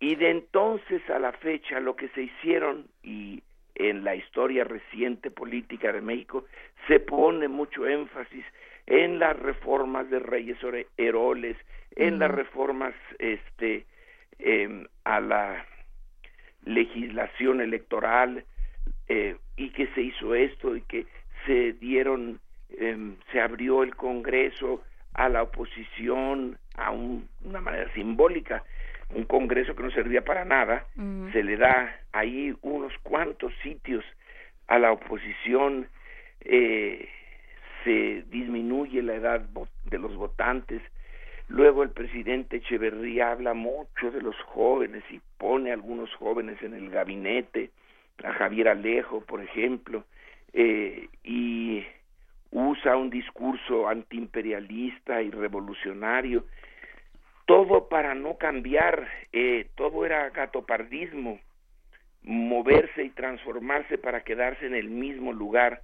Es hasta ahora, estamos viviendo 50 años después, eh, lo que entonces debió de haberse hecho con una mayor velocidad, hubiéramos perdido menos tiempo histórico y el, el equilibrio político hubiera dado eh, mejores resultados para aquellos que están en el fondo de la sociedad, pero no, se siguió manteniendo el mismo sistema oligárquico, es más, se reforzó, hoy es más oligárquico México que lo que era hace 50 años. Hay una parte que a mí me parece particularmente importante, hablando desde los micrófonos de Radio UNAM, eh, Lorenzo, y es lo que sucedió con, con los estudiantes y la la vulneración de la, eh, de la universidad como institución y de la posibilidad de los estudiantes, cómo se fueron cerrando espacios para que los estudiantes se reunieran y, y, realmente pudieran organizarse para, para conseguir aquello que consideraban justo. Pienso en, en que se fue cerrando, por ejemplo, la cafetería central del, del campus principal de Ciudad Universitaria. Pienso que eh, cada vez, y lo platicamos aquí con Sara Sefcovic, que, que criticaba la falta de espacios políticos dentro de la universidad, ¿no? Se fueron cerrando los, las posibilidades de reunirse, de organizarse dentro del mismo campus, del, del campus principal, y se ha visto con recelo la organización de los estudiantes desde entonces. Creo que esto ha sido una pérdida eh, brutal para la vida política mexicana, pero no sé cómo lo, lo veas tú yo lo veo nada más como una parte de un todo. La eh, UNAM, por más que se diga que es una universidad autónoma, es una parte central del sistema eh, eh, político de entonces. ¿De dónde salían los presidentes? ¿De dónde salían los integrantes del gabinete? ¿De dónde salían las, los gobernadores, etcétera? Básicamente de la UNAM. Ahí está el libro de Peter Smith, eh, eh, sobre la eh, formación y transformación de las élites eh, políticas en, en México. Y ante, esto es antes del ITAM, la UNAM era una institución tan importante para el gobierno y tan parte del gobierno como era el sindicato de Pemex o era la CNC o la CTM podía decir eh, que en sus estatutos que era independiente, pero no había nada independiente. De eso, esa era la esencia del sistema autoritario. Solamente se concedía una cierta autonomía e independencia a lo que el presidente quería. Eh, pero el choque entre decir la UNAM es autónoma y lo que el ejército hizo es el mismo choque que hay entre la constitución en ese momento que habla de una república democrática, etcétera, de un congreso independiente, eh, y la realidad es eh, poner en la universidad en términos muy claros lo que sucedía en todas partes. No es más que una de las de los reflejos nos importa más a nosotros porque estamos más cerca de la universidad que eh, del los congresos o los sindicatos o las otras fuerzas organizadas en México. Pero en, en el momento de la crisis es cuando se pone en claro que la universidad no es autónoma y que se puede meter al ejército allí cuando se quiera, cuando se necesite. y que cuando vuelvan a salir los estudiantes otra vez con demandas realmente raquíticas como fue en el 71 eh, el eh, mismo presidente que dijo que iba a modificar el sistema Echeverría responde de la misma manera pero de, de, de forma más, más inteligente en vez de mandar al ejército militariza un cuerpo de jóvenes los halcones como paramilitares para no tener que usar a los uniformados para hacer la misma tarea que hicieron el 2 de octubre. Y no hay cambio. Él controla Echeverría como controlaba Echeverría, como va a controlar eh, Salinas. A partir de entonces se les viene desmoronando todo hasta llegar al día primero de julio, en donde todo indica que el PRI se ha convertido en un pie de página, en algo ya irrelevante, pero tuvo que pasar medio siglo para que ocurriera algo que debió de haber ocurrido más rápidamente. Nos hubiéramos ahorrado un montón de problemas y de injusticias eh, si el sistema se hubiera transformado más rápidamente eh, aceptando lo que en el 68 ya se había manifestado, que el sistema era disfuncional, que la sociedad mexicana ya había crecido, se había transformado y ya no se podía seguirle eh, teniendo las riendas y dirigiendo con las riendas de cuando nació el PRI en 1929 y en los 30 y en los 40, que ya era urbana, que ya era eh, más educada, que ya tenía las antenas puestas en lo que pasaba en el mundo y que el 68 de París y de otras partes también se reflejaría aquí.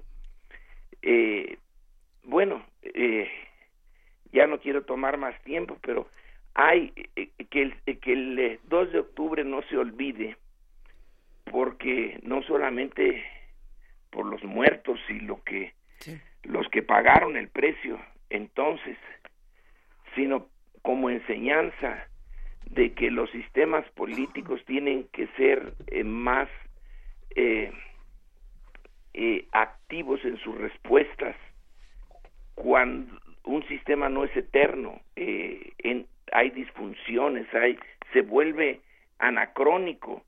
Entonces la sociedad mexicana tiene que estar también pidiendo y transformando su sistema de ejercicio del poder. Y no gastemos 50 años en hacer lo que pudimos haber hecho en, en menos de una década, realmente abrir el sistema y decir esto ya no funciona, ahora tiene que ser más plural. Eh, total, no se acaba el mundo, se acaban ciertos privilegios, pero se abren con puertas que si se mantienen cerradas cuando se tengan que abrir, porque se van a tener que abrir con el paso del tiempo, ¡boom! se vienen cosas como eh, ahorita, ¿qué hacer con la violencia? ¿Qué hacer con los crímenes que estaban ustedes hablando antes de esta conversación? Se acumula eh, el problema, no se resuelve a lo largo de sexenios y ahora a ver cómo diablos le hacemos, pero tenemos que resolverlo.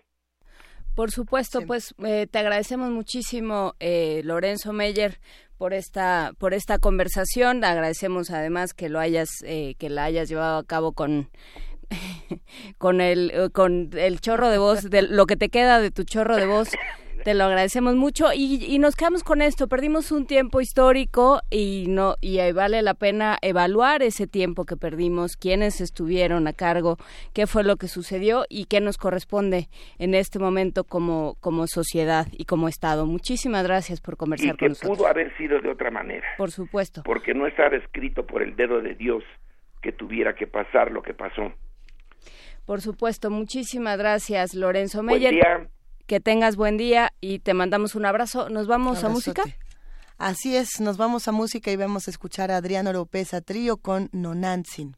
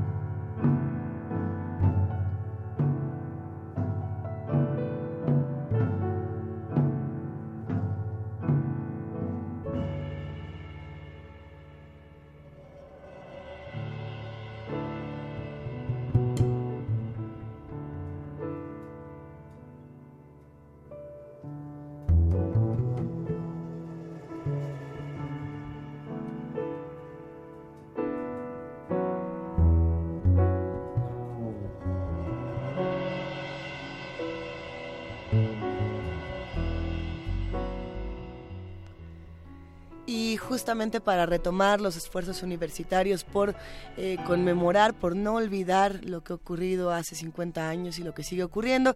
El día de hoy a las 10 de la mañana inicia M68, Voces contra el Olvido en manos del ejército, Juana Inés.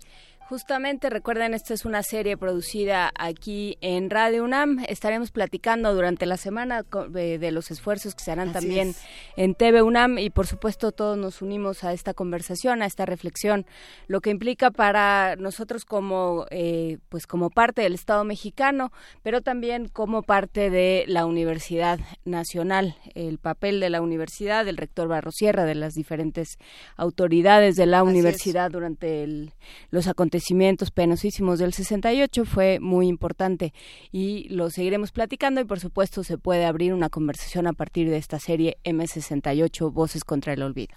¿Qué pasa con estos movimientos en otros países? ¿Cómo podemos hacer una relación de lo que ocurrió en 1968 con lo que ocurre en otras latitudes, por ejemplo en 2018? Quédense con nosotros y vamos a estudiar el proceso electoral en Zimbabue en nuestra nota internacional. Primer movimiento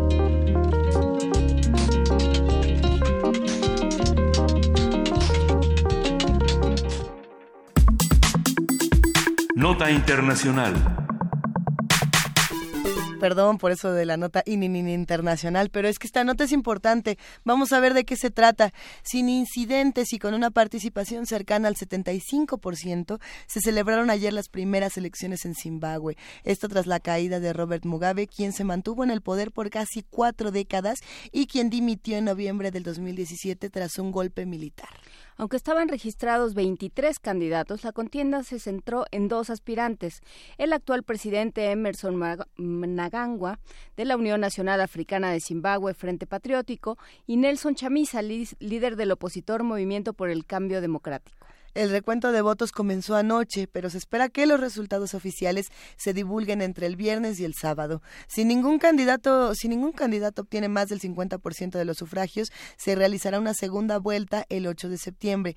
Además de las elecciones presidenciales, también se realizaron comicios municipales y legislativos. A partir de las notas que están surgiendo sobre esta elección, eh, platicaremos un poco del contexto, la importancia de estos comicios y la situación del país luego del derrocamiento de Robert Mugabe.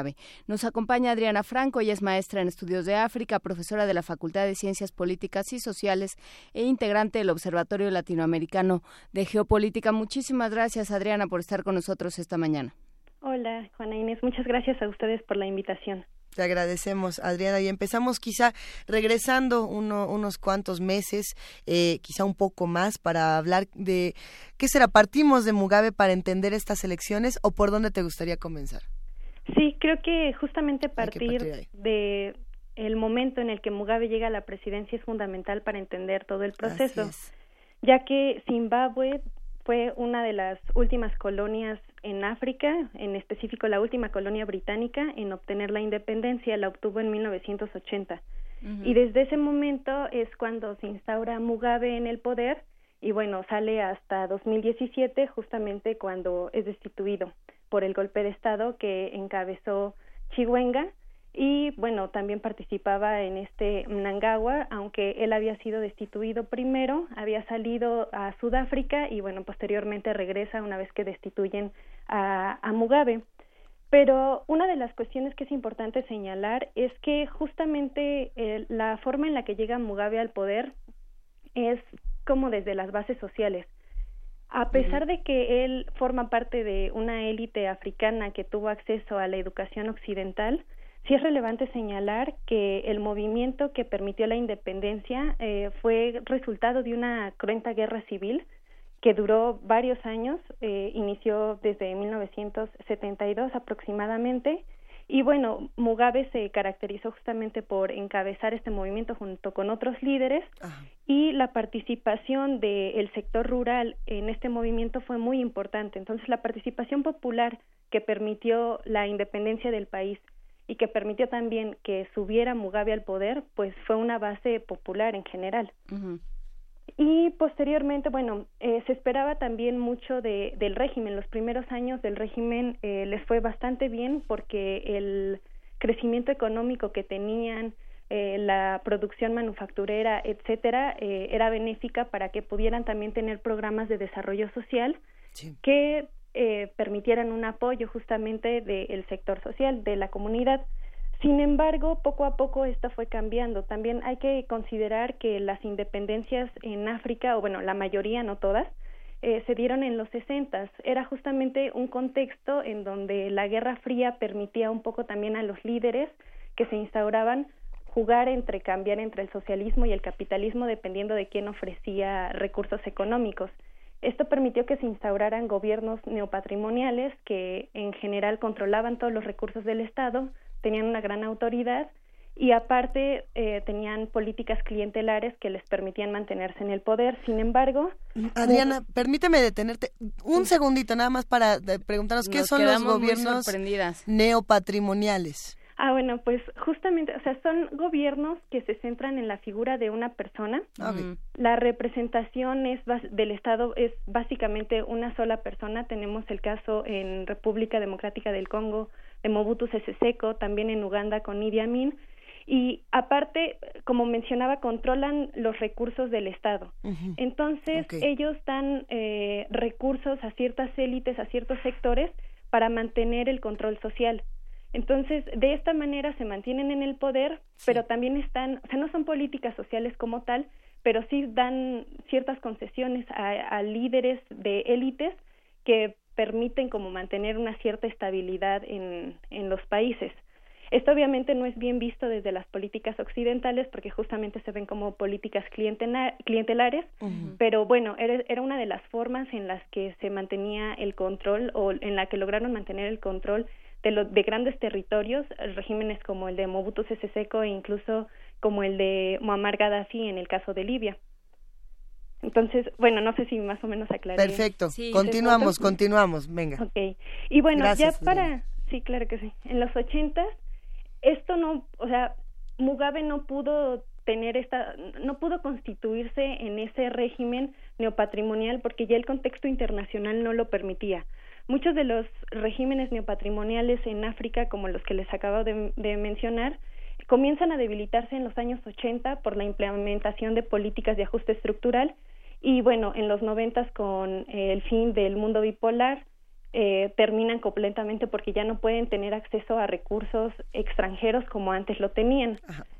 Entonces, lo que sucede es que en el caso de Mugabe entra y comienzan a tener eh, mucho crecimiento económico que sí les permite tener una buena distribución de los recursos, pero posteriormente, cuando se instaura ya el régimen neopatrimonial de él, pues ya no daba, ¿no? El contexto internacional no daba para que él obtuviera recursos y pudiera mantener la estabilidad. Entonces, a partir de ese momento, después de dos años de su gobierno, empieza la crisis económica. También aquí hay que ubicar, bueno, toda la zona del sur de África logra su independencia relativamente tarde. quizá la excepción un poco es el caso de Sudáfrica, que en, en 1910 declara la independencia de la Unión Africana, de la Unión de África, perdón, Unión Sudafricana, perdón. Sí. Este, pero, es, el, es el único, si no me equivoco, ¿no? Que... Ajá, es el único y que, bueno, tiene una únicamente la representación de la élite política blanca, ¿no? No, eh, no participaba la población negra hasta finales del, bueno, hasta inicios de los noventas, cuando termina el fin del apartheid, pero Mozambique logra su independencia hasta el 75, Namibia en los 90 se independiza justamente de Sudáfrica, entonces es una región que se caracteriza por estas independencias tardías. En este caso, también la, eh, la cuestión de, de, de Mugabe en Zimbabue es interesante porque tiene el apoyo de este régimen de la bueno que lucha contra el apartheid justamente porque es un movimiento revolucionario que como decía viene de las bases. Sin embargo como les dije también debido a la dinámica internacional no se logra consolidar y entonces comienza a haber una crisis económica desde la década de los noventas es muy temprana y bueno a partir de esos momentos empieza también la oposición en 1999 surge el movimiento eh, para, eh, se llama MDC, que es el movimiento para la transición democrática. MDC, ok. Sí, es el, no, es MCD, perdón, el Movimiento para el Cambio Democrático. Muy bien. Y justamente este movimiento eh, es en el que participa Zambingirai, que es uno de los opositores de Mugabe desde 1999 y que era parte del Congreso de Sindicatos de Zimbabue, y Chamisa, que es uno de los candidatos de la oposición ahora al partido dominante, que es el SANU, eh, es justamente parte de este movimiento. Eh, Chamisa estuvo también durante el gobierno de transición. En 2008 hubo una crisis política, eh, ahí no constituye una mayoría el partido de Mugabe, el SANU, que es eh, la Unión Nacional Africana de Zimbabue, no logra la, la mayoría como tal, entonces tiene que hacer un gobierno de unidad nacional. En este gobierno participa justamente el Movimiento para el Cambio Democrático y Chamisa, que es ahora uno de los candidatos más fuertes, es parte de, de este gobierno, forma parte de este gobierno. Más adelante, bueno, como ustedes ya sabrán, la situación en el país eh, sigue bastante mal. El desempleo, algunas de las cifras, por ejemplo, a Le Monde menciona que el 90% de la gente en Zimbabue está desempleada, cual es una cifra muy muy alta, y las condiciones sociales en general no eran las mejores en el país. El 15 de noviembre de 2017 es justamente cuando se da el arresto domiciliario contra Mugabe, se da el golpe de Estado, que es encabezado por el jefe del ejército, Chiwenga, eh, y que tenía lazos fuertes con Mgangagwa, aunque después hay como ciertos choques. El 19 es destituido como líder de la SANU, Mugabe, y entonces entra Mgangagwa. Y finalmente, el 6 de noviembre, ah, bueno, no, y esto es también como resultado de que el 6 de noviembre, o sea, antes de este golpe, eh, Mugabe comenzó a hacer como una limpia, una, algunos autores le llaman una purga, para eh, el, el objetivo que se cree que tenía es justamente impulsar a su esposa a la presidencia, a Grace Mugabe. Entonces, este golpe se da un poco como en contraposición de lo que estaba planteando, de lo que buscaba Mugabe en ese momento. Y bueno, como saben, entonces el 15 de noviembre se da este golpe y llega Mnangagwa. Entonces, estas son las primeras elecciones que se dan en las que no aparece Mugabe en la boleta electoral. Ajá y tampoco aparece el, el, opositor de siempre, digamos, aparecen como candidatos eh, principales dos personajes que habían pertenecido al gobierno pero que no eran eh, quienes aparecían eh, sistemáticamente o quienes hubiera esperado que aparecieran. Sí, justamente Bangirai era el que aparecía constantemente, ¿no? En los comicios anteriores, él era parte de la oposición. Sin embargo, lo que sí hay que señalar es que Chamisa es parte, o bueno, aunque sí fue parte del gobierno de unidad nacional, él estaba más vinculado con el Movimiento para el Cambio Democrático, que es. justamente el partido que funda en 1999 Svangirai, que era la, el principal opositor. Entonces sí hay algunos vínculos ya trazados de la oposición anterior, ¿no? Y que esta oposición, desde 1999, tiene el apoyo del gobierno británico y también incluso el beneplácito del Banco Mundial. Entonces, lo que está sucediendo o lo que sucedió el 15 de noviembre, este golpe de Estado, en realidad es más una disputa entre las élites de Zimbabue. Así es. Entonces, eh, justamente por eso también cuando lo, en los periódicos se habla de esta esperanza que hay, digo, yo espero que haya una esperanza, pero en la organización de la gente, del pueblo de las comunidades, porque en realidad lo que está sucediendo es una disputa de la élite política. Adriana Franco, creo que eh, has, eh, creo que mencionas algo muy importante.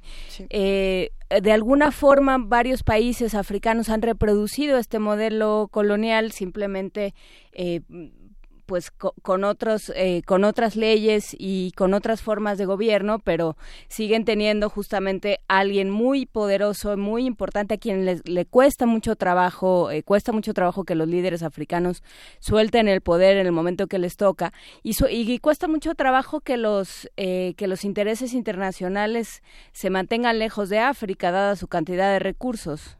Sí Sí, sobre todo en Zimbabue, que es uno de los países en donde hay mayores recursos minerales, ¿no? Hay oro, hay diamantes, y que, insisto, toda esa zona sur, el, el hecho de que las independencias de esta región hayan sido tan tardías, justamente se puede explicar por su importancia geoestratégica en la reproducción del capitalismo, porque es justamente ahí donde se encuentran recursos que son fundamentales para el mismo sistema, ¿no? Y, y que incluso Sudáfrica ha jugado un papel importante en mantener o en ese proceso tardío de las independencias y en que todo se mantenga bajo los intereses de estas grandes élites. No, no, no conviene que haya un cambio en esa región, sobre todo ahora también que comienzan a decir que en el, los minerales del, de, que hay en el mar comienzan a tener más relevancia, ¿no? Y que los recursos que antes eran difíciles de extraer comienzan a ser más relevantes justamente porque hay una escasez, no una escasez absoluta, pero una escasez en el sentido de que los recursos que se podían obtener de manera sencilla ahora cuesta más trabajo, cuesta más dinero o está en zonas que se resisten más a la reproducción del sistema es, es interesantísimo lo que nos estás contando, Adriana, y de entrada te agradecemos por todo este, digamos, antecedente tan rico y, tan lleno de, de, rincones que se deberían de estar explorando. Cuéntanos un poco de qué, sabemos que no hay bolita mágica y nadie puede eh, adivinar qué va a ocurrir, pero qué escenarios posibles tenemos para una situación tan interesante. Porque ya para este momento, tanto Mngangwa como Chamisa están, eh, están nombrándose vencedores. Sí. Sí, bueno, pues hay creo que hay dos escenarios que podrían darse, justamente uno es la victoria de Mnangagwa y el otro podría ser la victoria de Chamisa. En el caso de la victoria de Mnangagwa es justamente también la fortaleza que tiene el partido. El partido dominante que ha sido SANU en este periodo electoral, a pesar de que se habla de que ha sido un periodo muy pacífico y de mucha calma, hay que mencionar que sí ha habido durante todo el proceso una fuerte intimidación como herramienta de movilización y que de hecho eh, la SANU ha, en, en, los lugares en donde ha ejercido mayor presión ha sido en los lugares en los que tiene la mayoría. Es decir, la SANU sí tiene un temor a perder el electorado que tenía antes. Entonces, eh, se habla de que puede haber incluso un caso de fraude, ¿no? En el caso de que ganara Chamisa y que la SANU no quisiera dejar el poder. Y entonces, ahí podríamos tener un escenario también bastante interesante si la sociedad se moviliza en contra de, esto que suceda, ¿no? Bueno, si es que se da un fraude electoral o si es que deciden que no gane la SANU. En el otro caso, si la victoria la tiene Chamisa, eh, quizá pueda haber un cambio, pero insisto, ¿no? Los, vínculos que tiene con algunos países como Gran Bretaña, con algunos organismos internacionales, eh, o organismos financieros internacionales pues son muy fuertes. También hay que eh, analizar qué es lo que va a suceder o, cuál es la fuerza que va a tener el grupo que apoyaba a, a Mugabe. Este grupo era conocido como G40 y bueno, la declaración de Mugabe fue muy clara, ¿no? No iba a apoyar a la SANU, a Mgangawa, sino que iba a votar por Chamisa. Entonces, si él logra movilizar a sectores rurales que antes lo apoyaban y que todavía, y bueno, y que se opusieron al movimiento, entonces quizá Chamisa podría ganar. En algunas de las encuestas, en el afrobarómetro, le dan una ventaja a la SANU de tres puntos porcentuales. Sí. Entonces, eh, todo parece indicar que el partido dominante va a permanecer en el poder, pero insisto, creo que lo más interesante después de los resultados sería ver cuál es la, la acción que van a tener eh, la, comunidad o cuáles van a ser las medidas, la movilización que se va a gestar. Y bueno, otro de los escenarios, aparte de las dos victorias, pues podría ser la segunda ronda, ¿no? Y entonces podríamos ver de aquí al 8 de septiembre cómo se van configurando estas dinámicas políticas. Pues si te parece bien, Adriana Franco, hablemos pronto cuando tengamos un poco más de información y cuando se vaya, eh, digamos, acomodando la cosa. Claro que sí, Luisa. Interesantísimo. Te agradecemos muchísimo, Adriana Franco, maestra en estudios de África, profesora de la Facultad de Ciencias Políticas y Sociales e integrante del Observatorio Latinoamericano de Geopolítica. Un abrazote. Muchas gracias a ustedes y a toda la comunidad. Eso, hasta luego. Muchas gracias, Adriana Franco. Y nos vamos con música. Vamos a escuchar Frida Saldívar. Esto es, una, es un acto de agresión. Es una indirecta. el, grupo es se llama, el grupo se llama No Vacación. No Vacation. Yam Yam. Yam Yam.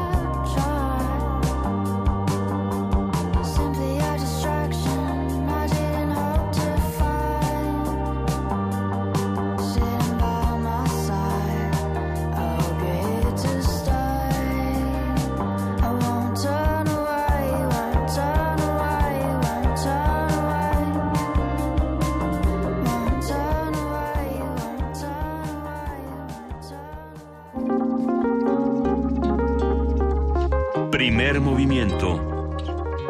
Hacemos comunidad.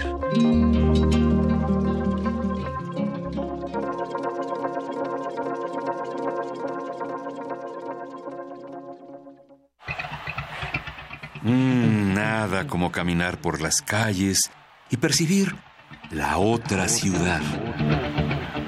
Esa alternativa escondida entre el bullicio y el asfalto. Se parte de Escaparate 961. La revista cultural que te ofrece las otras opciones. Viernes a las 15:15 por el 96.1 de FM. Radio UNAM, Experiencia Sonora.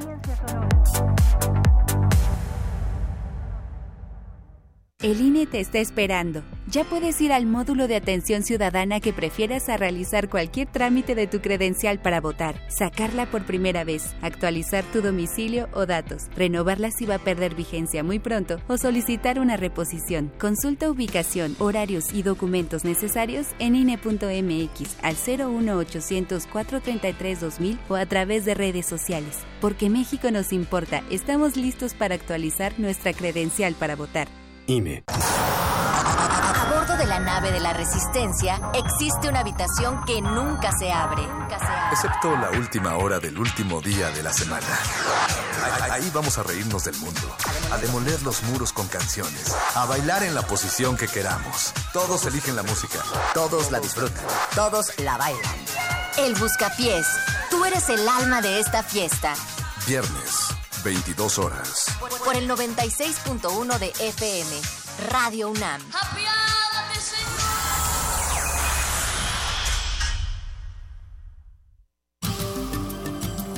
La exposición Revolución y Estabilidad en el Museo del Templo Mayor conmemora los 30 años del recinto y los 40 del proyecto arqueológico. Se pueden apreciar piezas como la escultura de Xutecutli, el centro Chicahuastli de mármol verde, la olla del dios Tlaloc y la pieza Mimiscoa, las urnas funerarias de Tezcatlipoca y Mixcoatl, la pieza de la serpiente de fuego Siucoatl. La muestra Revolución y Estabilidad está abierta en el Museo del Templo Mayor Centro Histórico de la Ciudad de México. La radio puede ser un aparato que enciendes o apagas. O puede ser una plataforma cultural enteramente a tu disposición. Tú escoges. Ahora ya puedes descargar la aplicación móvil oficial de Radio UNAM en tu celular.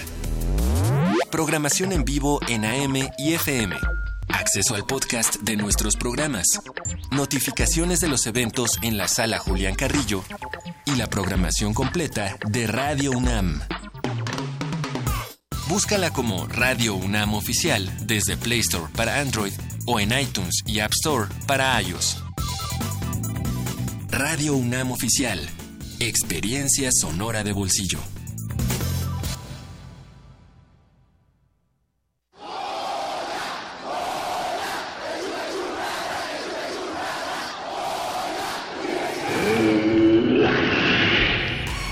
¿Te identificaste? Identifícate con Fundación UNAM y ayuda a becar a miles de alumnos universitarios. Súmate 5340-0904 o en www.funam.mx.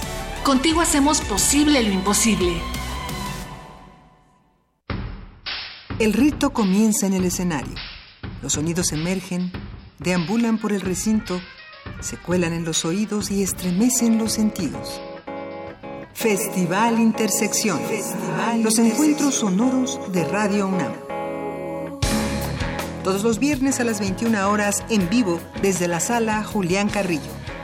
Escúchalos a través del 96.1 de FM, www.radiounam.unam.mx o ven a Adolfo Prieto 133 Colonia del Valle, cerca del Metrobús Amores. La entrada es libre.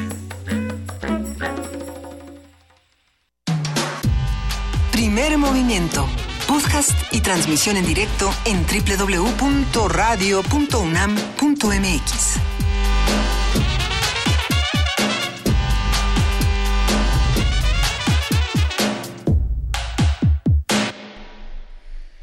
Mis iglesias. No, no les... Eh, ok, sí les podemos decir, estábamos justamente platicando todo el tema de las elecciones de, de Zimbabue con este que nos quedamos en la segunda hora, querida Juana Inés de esa, y, y nos parece interesante hacer algunas, digamos, comparativos con lo que pasa en nuestro país, eh, quiénes son los candidatos que fueron apoyados, quiénes son los que no fueron apoyados, quiénes quedan, eh, qué resultados hay, qué preguntas van a quedar para cada uno de estos candidatos. Y sobre todo, el, pues siempre las conversaciones sobre África son interesantes, sí.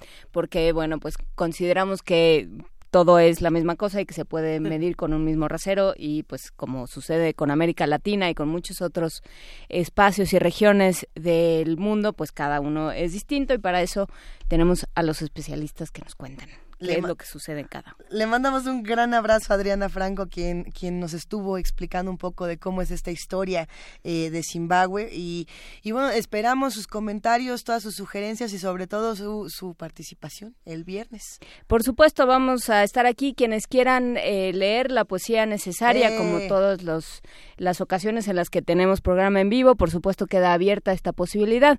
Ya tenemos elegido el poema, es un breve poema de Jaime Sabines. ¿Cuál es? Yo sí sé cuál es, pero no me acuerdo. ¿Se puede decir o no se puede decir? Bueno, no lo, no lo decimos por ahora, todavía. ¿Cómo se llama? Vamos a hacer como que le guardamos la sorpresa.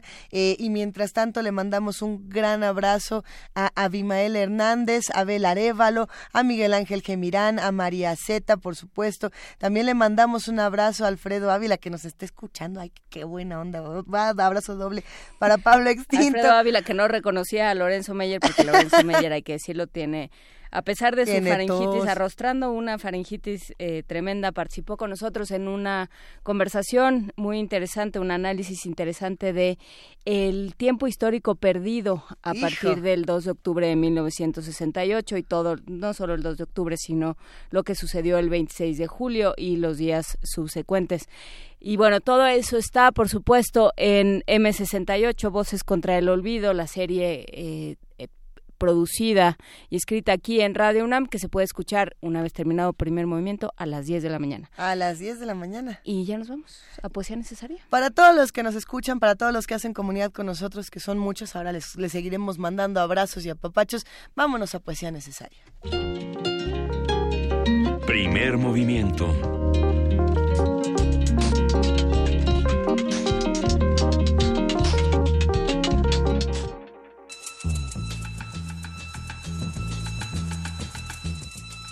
Es hora de poesía necesaria.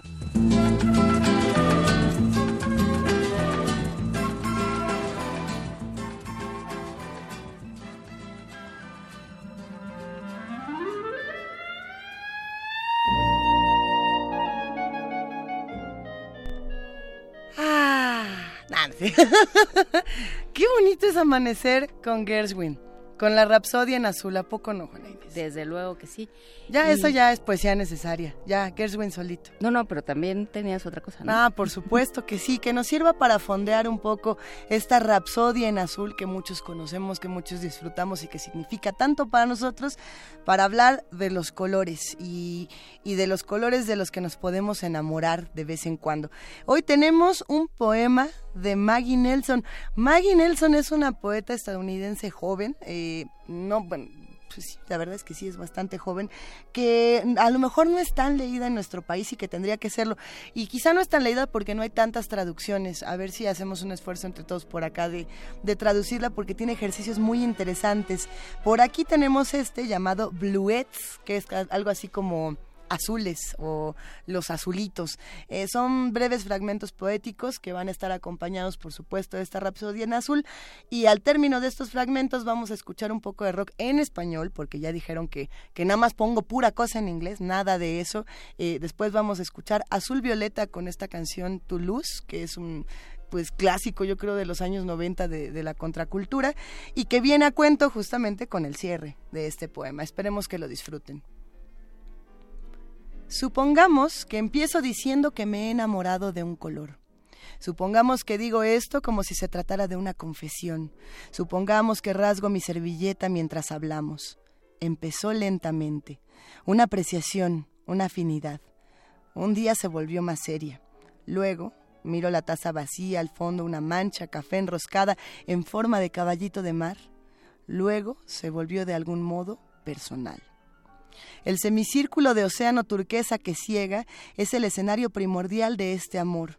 Que ese azul exista, el simple hecho de haberlo visto, hace a mi vida extraordinaria.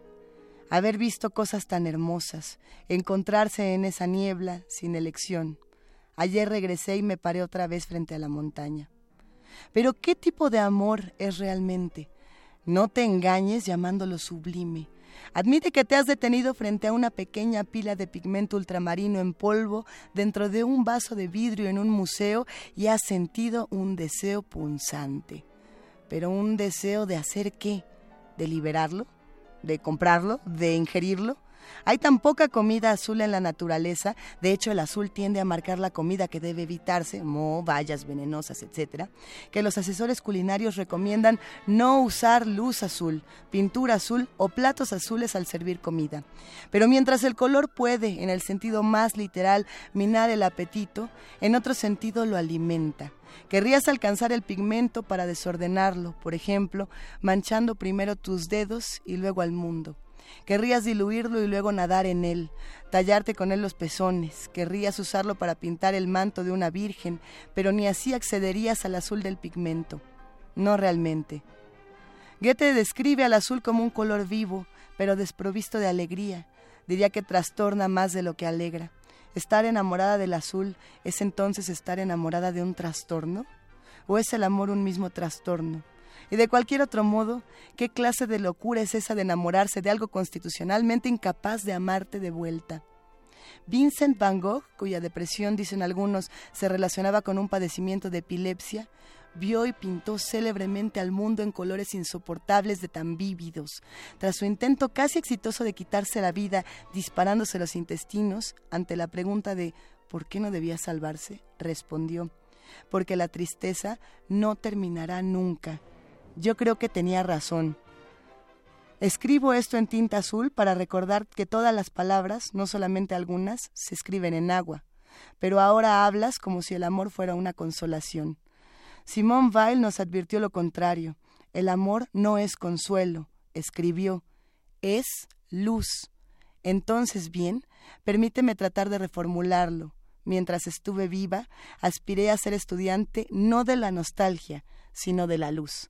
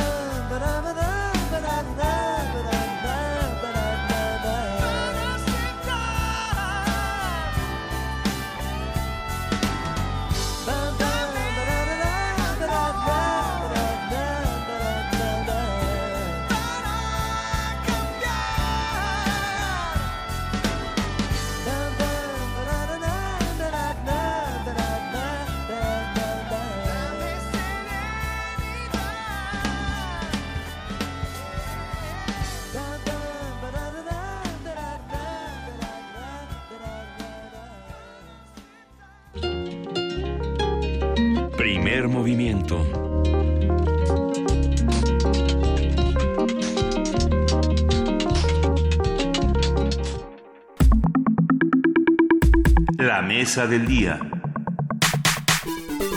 La cadena de bloques o blockchain es una estructura de datos transparente agrupada en conjuntos o bloques enlazados que permite a los participantes compartir, verificar y asegurar el valor, los datos y la información. Se trata de una base de datos distribuida y segura debido a la encriptación de datos. Para ello debe contar con varios usuarios o nodos, cada uno de los cuales se convierte en participante y gestor del proceso. Todos podemos observar si somos parte de la blockchain. Bueno, ahorita lo vamos a platicar. La cadena de bloques fue utilizada por primera vez en 2009 en las transiciones de criptomoneda Bitcoin y actualmente se aplica en temas de finanzas, logística, financiamiento político y donaciones de la Organización de Naciones Unidas. Vamos a platicar en este momento en el que estamos discutiendo a dónde se va el dinero, a dónde se fue todo nuestro dinero para las campañas. Vamos a platicar sobre el concepto de cadena de bloques, a qué se refiere, cómo se usa y por qué es importante para almacenar y cuidar información. Nos acompaña Eduardo Borges, él es director de Transparencia Mexicana, esta organización organización no gubernamental. ¿Cómo estás, Eduardo? Bien, muchas gracias por la invitación. De nuevo, un gusto verlas por acá. Ay, Eduardo, nos da tanto gusto que nos acompañes. A mí también. Y sobre todo, este es un tema que llevamos ya varias semanas queriendo tocar y no sabemos eh, bien por dónde o cómo podríamos arrancar una conversación sobre la cadena de bloques.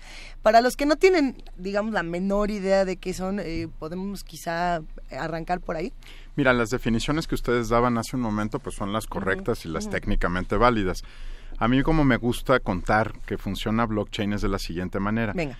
Eh, digamos, el, el, mundo está eh, compuesto por unidades de información, las llamamos datos, ¿no? Ok. Y cada dato en una cadena de bloques o en blockchain lo que hace es que va dejando un registro que muchos ojos distintos pueden ver y eso es lo que genera confianza en ese registro. Vamos a, imagínate que el dato tiene una biografía y cada vez que el dato sufre una modificación, se guarda en su biografía personal, la biografía de ese dato, se va guardando la información. Ajá. Lo que asegura que nosotros sepamos que es inalterable, que eso es lo que mucha gente le parece importante de blockchain, es que muchas personas diferentes en muchos puntos distintos tienen acceso, pueden ver el mismo dato y por lo tanto no es que no pueda cambiar, puede cambiar el dato. Pero yo puedo ser testigo de la modificación del mismo. Deja, como es su biografía, es la biografía del dato, deja noticias sobre quién lo cambió, a qué hora, cómo cambió el dato, y cuando haces esto en una pues gran cadena de datos, lo que vas asegurando es pues la integridad ya no solo del dato, sino de la base de datos o de las distintas aplicaciones que están vinculados con ella. Lo importante es que eh, su, reconocer que la biografía del dato es su historia personal y por lo tanto sabemos exactamente qué pasó con él, a dónde fue de paseo el dato, con quién se relacionó o quiénes pudieron tratar de alterar. ¿Podemos poner un ejemplo de cómo se modifica un dato y de qué, qué elementos pueden entrar en una blockchain? Mira, eh, un dato muy sencillo sería en una licitación que está en el sistema Compranet en México, todavía esto está en modo experimental, pero para que nos imaginemos más o menos cómo funciona. Imagínate que alguien hace una oferta para una eh, para prestar un servicio y dice que puede prestar un servicio, el servicio de limpieza en 36 mil pesos al día para todos los edificios del Instituto Mexicano del Seguro Social. Sí. Ese dato es, tiene un valor enorme porque tú vas a rastrear que efectivamente los servicios que prestaron de limpieza valgan 36 mil pesos. Imagínate que ese dato se pudiera alterar y que alguien modifique el dato de 36 mil por 25 mil o por 45 mil o por 250 mil pesos y ese dato cambiara en términos de las obligaciones contractuales para el Estado o de la calidad del servicio que se va a prestar o la cobertura. Esto pasa. en la mayor parte de los estados del país no hay sistemas de información vinculados con las licitaciones. Todo lo que hay es una hoja de papel que alguien tiene y resguarda que llama contrato. Y entonces ese dato de 36 mil pesos lo tiene solamente una persona. Si él altera ese dato en el contrato y después dice que este es el valor real, entonces ya, digamos, esto es lo que permite que haya corrupción, ¿no? O sea, se dio una contabilidad falsa, etcétera. Por eso es tan importante que ya, digamos, se, hable de controlar datos y bases de datos y no solo documentos. Creo que ese es el otro tema que vale la pena entender. Eh, cuando estamos entrando en el mundo de las cadenas de bloques o de blockchain o de las bases de datos abiertas, lo que estamos dejando atrás es la lógica de que el documento en papel es el único registro inalterable. Nuestra vieja idea del registro civil, ¿no? Que hay un, una foja en la cual está tu, tu, la copia original de tu, de tu acta de nacimiento, bueno, eso ya no tiene sentido en el siglo XXI porque lo que pasaba en la práctica es que se alteraban las fojas y que solo el que tenía acceso al archivo modificaba los datos que estaban en esa base de datos que, por ejemplo, es el registro civil o las licitaciones o los contratos de gobierno. Entonces, eh, se Creo que lo hice más complicado que la definición, pero bueno, Un poco más, pero, lo vamos a ir desentrañando. Eh, lo que estamos diciendo es, hay muchas personas que pueden tener acceso a la misma información que la pueden ver, que tienen noticia de cómo cambió esa información. Y si tú lo piensas, la, lógica es la misma que el, tema de transparencia, ¿no? Al final, cuando subes un archivo o una base de datos o un documento a la vista de todos, hay muchos que pueden ver cómo está hecho ese documento. Lo que pasa es que esto se automatiza y se hace para grandes volúmenes de información. Transparentar la información puede ser algo muy positivo, como también puede ser algo peligroso, o eso es lo que han apuntado eh, los distintos usuarios de Bitcoin, por ejemplo, que es donde se ha utilizado esta, eh, se ha usado el blockchain, ¿no? Que dices, yo puedo saber cuántos Bitcoins tiene eh, Eduardo Borges. Si le, si le encuentro su clave, me meto, bueno, no la clave, su usuario, yo puedo ver qué pasó con todos estos movimientos, ¿no? Esa es, digamos, eh, la tirada de, transparentar toda esta información. Eh, de esa misma manera yo puedo chantajearte con la información, o es lo que han dicho muchos usuarios. a mí me da mucho miedo acceder a este tipo de tecnologías por... Bueno, es el porque todo el mundo lo tiene que ver. Es el mismo principio de, de comprar unos patines por internet, digamos, ¿no? O de las cuentas de banco hackeadas hace menos de dos meses. Por ejemplo. No eran públicas, estaban protegidas por un secreto, el secreto bancario, y fueron hackeadas igualmente. O, perdón que regrese al registro civil, pero finalmente el, oficial de registro civil que alteró un acta de nacimiento o que metió un acta de nacimiento apócrifa o irregular en la foja, hizo exactamente lo mismo. Eh, lo que describes, Luisa, no es un asunto exclusivo de la tecnología. Es, está, está vinculado con cualquier proceso de registro.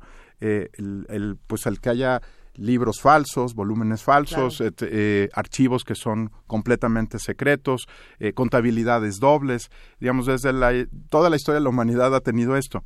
¿Cuál es la gran diferencia del uso de esta tecnología y, por qué creo que ha despertado tanto interés? Más allá de Bitcoin, ¿eh? más allá del tema de la moneda, una de las monedas que se puede producir con este tipo de tecnología, que muchos ojos más pueden ver y muchas personas que no tienen conflicto de intereses, muchas personas que no están directamente relacionadas con el proceso, muchas personas que ni siquiera conocemos y que están en un nodo que les permite acceder a la información. Y entonces eso protege la información. la, paradoja es que mientras más personas puedan ver el mismo documento al mismo tiempo, nos alejamos de la magia. ¿no? Es el, principio de publicar.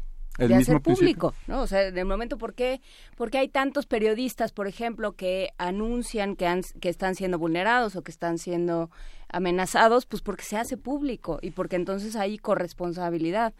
Eh, Creo que sería interesante hacer una comparación entre cómo sería una una transición, porque creo que aquí de lo que estamos hablando es de conservar información y de conservar datos, es algo eh, eh, que tú apuntaste desde el día 2 de julio eh, sentado en esta mesa.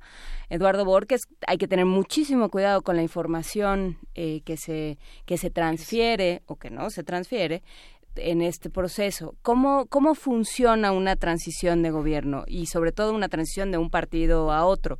¿Qué es lo que está sucediendo? Mira, una cosa que despertó mucha preocupación entre eh, los colegas de las organizaciones civiles del país fue que se cayó tres semanas la página web de la Auditoría Superior de la Federación. No, me diga.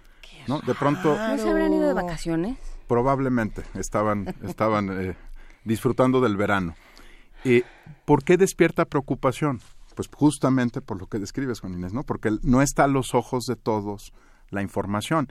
Hay, hay amigos muy hábiles, ¿no? Que fotografiaron cómo se encontraba la base de datos. Saludos a Miguel Ángel Quemain, que eso estuvo haciendo eh, durante todo el mes de junio y julio, ¿sí? Estoy seguro de que hay muchos amigos queridos que, que son, digamos, no desconfiados, pero sí muy interesados en que no se pierda información, que fueron tomando fotografías de cada una de las bases de datos en algún momento pero no es la primera vez que ocurre. También se cayó la base de datos de Compranet, eh, alegaron mantenimiento y durante un periodo más o menos de tres meses dejó de estar un módulo de información arriba. ¿Qué es lo que, yendo al tema de la transición, qué es lo que importa? Que la transición sea abierta no solo a las 14 personas que están sentadas en la mesa de entrega-recepción, sino a todos nosotros y a, todas nosotras, eh, que seamos capaces realmente de ver qué es lo que se les está entregando. Y hay bases de datos muy sensibles. Te eh, pongo un ejemplo. El Instituto Mexicano del Seguro Social tiene más o menos 43 millones de personas registradas en bases de datos. ¿no? Eh, eso sí es Big Data, ¿eh? por cierto, porque todo el mundo cree que Big Data es cuando hay una base de datos de 100 mil personas. No, eso es normal, ese es un Excel. Eso no es nada, dile. 43 eh, millones de personas en una base de datos que tienen registros de cómo se enfermaron, de qué se enfermaron, cuáles son sus padecimientos. Si esa base de datos entrara en el mercado negro o en el mercado no tan negro, en el gris o en el mercado legal, pues estás hablando de información muy sensible, ¿no? Para, por ejemplo, el futuro de, de la contratación de una persona. ¿No? Su futuro laboral podría estar afectado porque sabes que tiene un síndrome o una enfermedad crónico-degenerativa y que no va a poder trabajar contigo 35 años. O de los hijos de esa persona también. O, o, si le hereda a los hijos, etcétera. Digamos, es información muy sensible. Entonces, cuando estamos hablando de proteger esa información, lo que queremos es proteger no solo su publicidad, paradójicamente también los datos personales que están asociados con esas bases de datos. No es menor, ¿no? Se acordarán que MC, por ejemplo, también fue acusado, Movimiento Ciudadano, el partido, fue acusado de vender a través de Amazon una base de datos electoral. Bueno, esa información tiene que estar bien protegida y en una transición, pues a mí no me gustaría que por un error, una omisión o porque salió algún abusadillo ahí, no importa de qué lado, de los que se iban o de los que entraban, ¿eh? este no, ahí no importan filias y fobias partidistas. A lo mejor alguien dijo, mira nada más qué maravilla, ¿no? Aquí hay una base de datos de 43 millones de personas que si yo clono y comercializo en el mercado, vale muchos, muchos, muchos millones de dólares, ¿no? Tantos como vale Facebook, ¿no? Porque finalmente lo que vende Facebook son las bases de datos que más nosotros voluntaria y muy felizmente vamos alimentando, ¿no? Todos los días con fotografías, detalles, qué pantalones nos gustan, cuál es nuestro café favorito y ellos van alimentando. Bueno, lo mismo pasa con una base de datos pública. Hay bases de datos que nosotros alimentamos, digamos, de manera voluntaria y hay otras que tenemos que hacer por obligación. Sea el caso, por ejemplo, de pagar nuestros impuestos. Eh, blockchain, ¿qué tanto se podría relacionar, por ejemplo, con el SAT? Bueno, cuando, el SAT... cuando te está buscando el SAT y dices, pero yo no sabía nada. Ah, ¿cómo de que no sé aquí está en la carita? ¿O cómo, cómo funcionaría? ¿De dónde sacaste para estos patines? Por ejemplo. Bueno, eso nos lleva a un tema que yo quiero mucho y es por qué, por qué eh, hemos peleado por tantos años porque cuadren la declaración patrimonial de los funcionarios públicos, sus impuestos y su declaración de intereses no, no tiene que ver directamente con blockchain, porque la tecnología lo que te permite nada más es asegurar que esas bases de datos se mantuvieron íntegras o que sepas cuáles son los cambios. Pero fíjate, el punto que tocas es la razón por la cual tantas organizaciones hemos dicho, necesitamos que cuadren, ¿no? Porque yo no puedo explicar usen el ejemplo que prefieran, el departamento en Miami, el rancho, la, la, pues el es que, las mujeres, las esposas heredan muchas propiedades. En México nada más, ¿no? Es muy raro porque heredan en vida y heredan a, personas. grandes propiedades, sí. Yo, Pero tiene que cuadrar, justamente pensando en el tema fiscal, Luisa, lo que lo que yo creo que debemos entender, bueno, el SAT tiene medidas de de encriptado muy potentes, ¿no? A lo mejor no está en todas las, las, partes de la base de datos, las bases de datos del SAT en, en, eh, en blockchain, pero no importa, sigamos, están bastante bien protegidas. Y una de las cosas que, de las que se puede sentir orgulloso, no al contribuyente, porque el contribuyente nunca le gusta que lo, pues pagar impuestos a nadie le gusta, por eso se llaman impuestos y ya lo hemos dicho muchas veces, pero de algo que se puede sentir orgulloso el, el radio escucha mexicano, es que México tiene uno de los sistemas más avanzados del planeta, probablemente el único en el planeta, en el cual las transacciones, en cuanto tú das tu RFC, suben a la nube y por lo tanto ya no están en la base de datos de la empresa a la que te, que te está emitiendo la factura.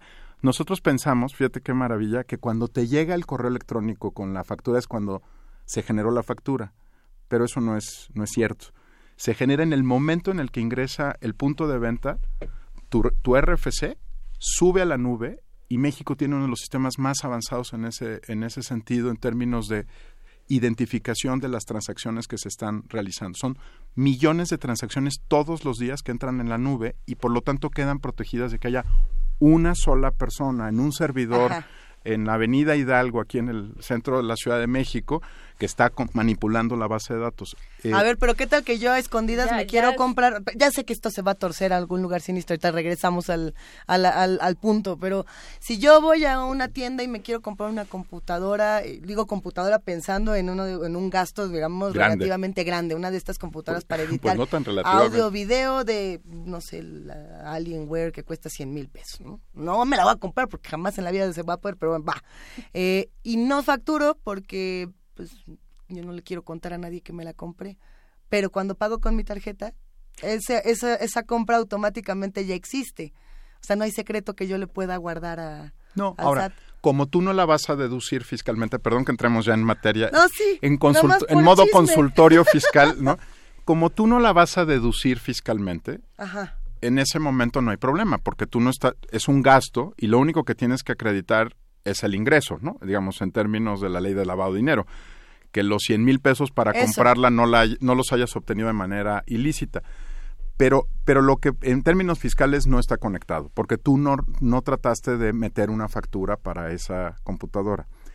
Lo que sí es importante para temas de crimen organizado y de lavado de dinero es que lo que tú no puedes hacer en México sin, sin que haya una investigación son registros en eh, son depósitos en efectivo, ¿no? Arriba de cierto monto empiezas a depositar en efectivo y se activan las alertas de la Unidad de Inteligencia Financiera y del SAT diciendo, mira, no sé si son operaciones ilegales, pero son operaciones irregulares, ¿no? Porque están entrando en efectivo, de golpe, en un solo momento, en una sola cuenta de banco. En realidad, tú tienes el derecho de deducir o no esa computadora. Eh, no, es, no hay ningún problema. Mientras el origen de los recursos sea lícito, pues no habrá ninguna pues pregunta que te hagan. Sí, el problema es que luego van a empezar a ver nuestros este, talones de pago y aquello va a ser una tragedia. Aquí, aquí no te lo compres por lo pronto. Hay muchos comentarios en, en, redes sociales, muchísimo interés por el tema de blockchain y también por este tema de cómo, cómo se deben transparentar o no los datos. Eh, una de las preguntas, y, y, creo que además ha estado en diferentes mesas, esta, esta pregunta es, eh, este tipo de transparencia de la información, qué tanto le afecta a los usuarios como nosotros y qué tanto le afecta a los grandes, digamos. Eh, cuando hablamos de candidatos, cuando hablamos de políticos, de grandes empresarios, etcétera, hay una entre comillas ventaja contra los usuarios que son pequeños usuarios y que dicen lo voy a transparentar y me van a acabar cobrando este hasta el cerebro y hasta lo que no tengo cuando en otros casos no es así ¿no? el mayor riesgo que tenemos como ciudadanos digamos o como personas en lo individual no son las bases de datos del Estado, son las bases de datos de las redes sociales. O sea, donde hay el mayor riesgo para nosotros es en Facebook, es en Twitter, etcétera, porque son empresas reguladas por el Estado, a veces mejor reguladas o peor reguladas por el Estado. y no me refiero también? Twitter Pues o todos Instagram. son del pues- mismo. pues, bueno, y WhatsApp, ¿no? Que ta- que para, Por si pensabas que en tu cadena de WhatsApp no, no, no había ningún ningún servidor en California, pues están en algún saben servidor en saben que California. mandas bendiciones todas las mañanas y fotos de en gatitos. secreto. En En secreto. El mayor riesgo está ahí, porque las bases de datos del Estado, eh, como quiera que sea, tienen un proceso de regulación muy distinto a las bases de datos comerciales. ¿no? Y la información está mucho más protegida. Digamos, el, lo- el nivel de seguridad que tiene una base de datos Ajá. del Estado en general es muy superior al nivel de seguridad que tú tienes cuando compartes información en la vía privada. ¿Y esto se vincula de alguna forma con la noción de gobierno abierto? Sí y no, porque también hay blockchain, eh, eso no, digamos, es un tema más técnico, pero eh, puede haber blockchain abierta y blockchain cerrada. A veces tú quieres asegurar la integridad de la base de datos en una comunidad. Déjame pensar que Radio UNAM tuviera una base de datos muy importante con sus trabajadores, en la historia de los programas, etcétera. A lo mejor no quieres hacerla pública, pero sí quieres hacerla íntegra, ¿no? Si quieres asegurar que esa base de datos no se modifique. Bueno, entonces esa sería una blockchain cerrada. Estoy, los expertos que nos estén escuchando tengan toda la paciencia del mundo, pero digamos, estoy tratando de ponerlo en términos más o menos prácticos. Y también hay blockchain abierta, ¿no? Donde dices, el número de ojos que están viendo es enorme y no se conocen entre sí. Entonces, dependiendo del tipo de, de blockchain que se genere, puede ser abierta o cerrada. Eh, lo que sí creo que, que vale la pena enfatizar es, eh, a ver, ¿dónde entra gobierno abierto? A mí lo que me encanta decir de gobierno abierto, y ese es el principio de gobierno abierto, es que en realidad es una nueva forma de relación gobierno-sociedad.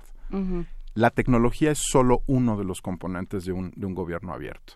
Si el gobierno no es capaz de sentarse con sus ciudadanos a dialogar en una mesa, tampoco lo va a hacer bien eh, con el uso tecnológico de las redes sociales, etcétera. Mi mejor ejemplo es prácticamente todos los legisladores federales tienen una cuenta de Twitter y la utilizan no para relacionarse con sus electores, sino para felicitarse por el cumpleaños entre sí, poner efemérides, etcétera. Entonces, tú puedes ser, puedes tener tecnología como Twitter y no tener gobierno abierto.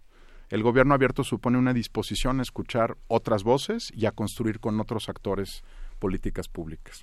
Hay eh, un tema que se antoja bastante interesante pensando en todo lo que se- lo que el, lo que blockchain puede ofrecerle a una sociedad y esto este asunto de a ver se van a facilitar los trámites se van a facilitar eh, los intercambios de información se van a facilitar un montón de cosas pero y si no tenemos esa tecnología pensando que somos un país que no todos van a tener teléfono celular blockchain y la transparencia de información no sería también marginar a un a un sector de la sociedad, no estaríamos marginándolos. Es- Cuando digan, ya todo se va a manejar con, con su teléfono, no se preocupen. ¿Y si no tengo? Mira, parece un tema que le deberíamos de criticar muy duro a Ricardo Anaya, porque creo que lo hizo muy mal en términos de comunicación, porque tú como usuario puedes, puedes o no estar conectado a las redes y podrías estar beneficiado por el uso de tecnologías. Voy a poner un ejemplo muy Ah, a ver, concreto. vamos a ver. Voy a salir tantito de blockchain. ¿no? Sí, Hay sí, un sí. tema que en, en mi comunidad de práctica obsesiona a muchos amigos, que son los sensores y todo el concepto de ciudades inteligentes. ¿no?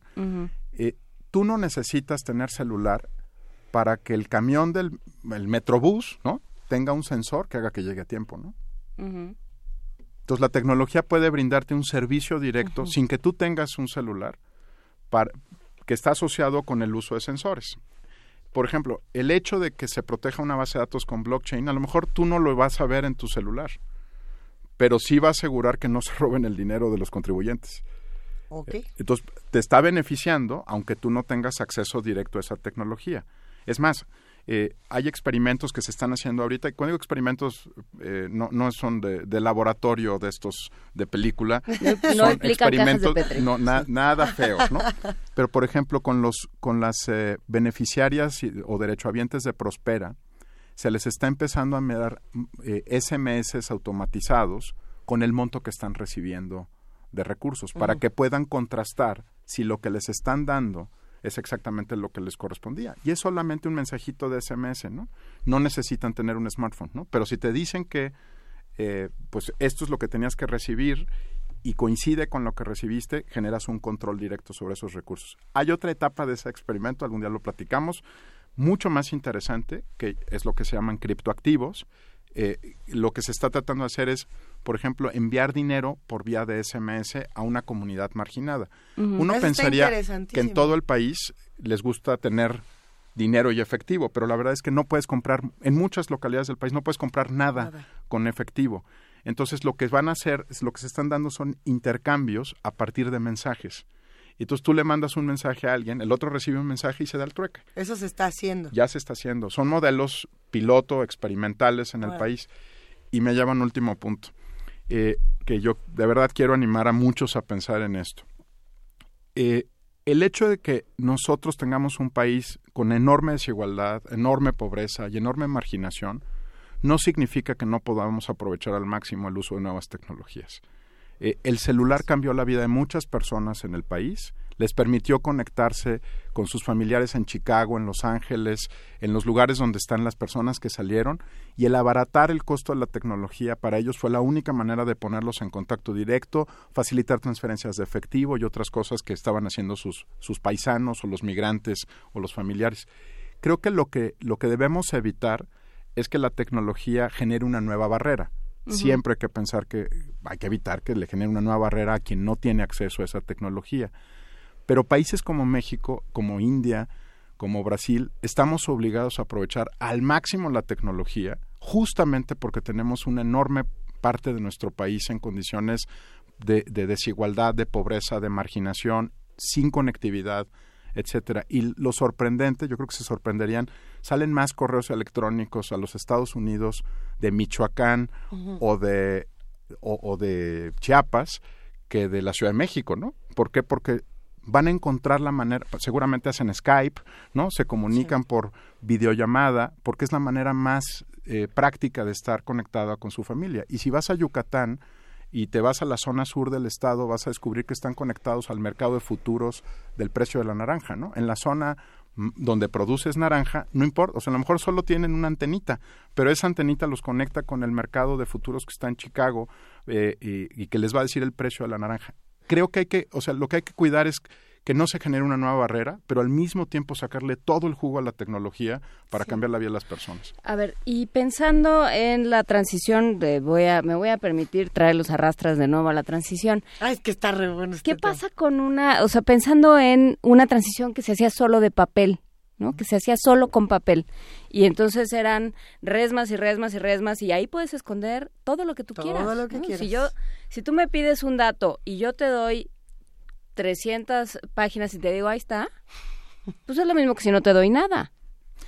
Y si lo destruyo y es la única copia, que es lo que también pasaba, ¿no? Por eso, digo, el, cine ha retratado muy bien este problema con las trituradoras de papel, ¿no?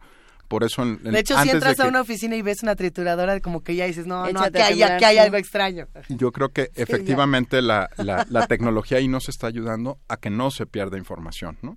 Eh, platicábamos alguna vez sobre que estamos todavía rezagados en términos de archivos en papel, pero en archivos digitales pues también la brecha es grande. No, no estamos acostumbrados a pensar, eh, a ver, nuestra lógica todavía es de documentos, pero este mundo del que estamos hablando es de bases de datos. ¿no?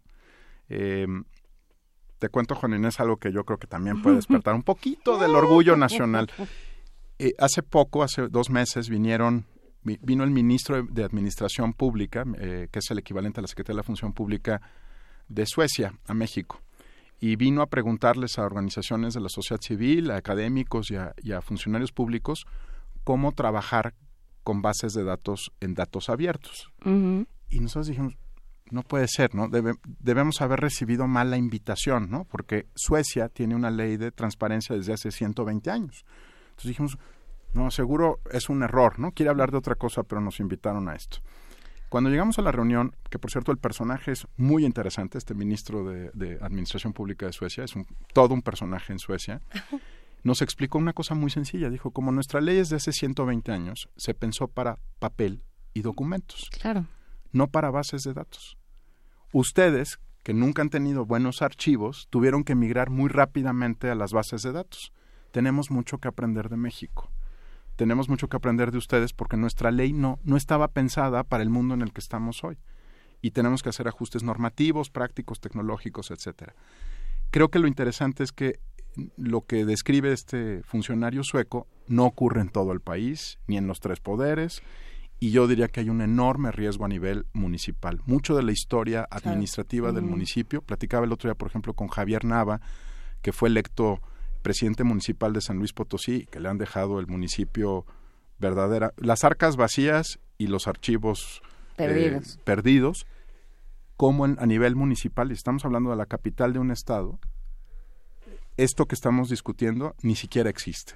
O sea, no, no hay tal. Todavía es en papel, son cajas, documentos que solo hay una copia y muchísimas eh, posibilidades para, para mentir o para alterar esa información. ¿Y cómo, cómo hacer que se vuelva eh, expansivo, digamos, que este que estos eh, formas de encriptar la información y sobre todo de volverla accesible a, a muchos y, y, sobre todo de no permitir que se corrompa eh, cómo hacerlo extensivo a todo el país. Te, enfrentas con un problema de logística y de tecnología, por supuesto, de infraestructura. sí, por eso yo creo que las universidades y, bueno, no solamente la Universidad Nacional, que obviamente es punta en este tema y que tiene eh, investigadores que conocen muy bien este asunto desde hace muchos años, que han estado incluso en grupos de trabajo globales, ¿no? En los que se están desarrollando yo creo que las universidades tienen que acercarse más a los gobiernos, eh, no solo en el tema tradicional de inversión en ciencia y tecnología, subsidios, sino apoyándolos a desarrollar soluciones prácticas para esto.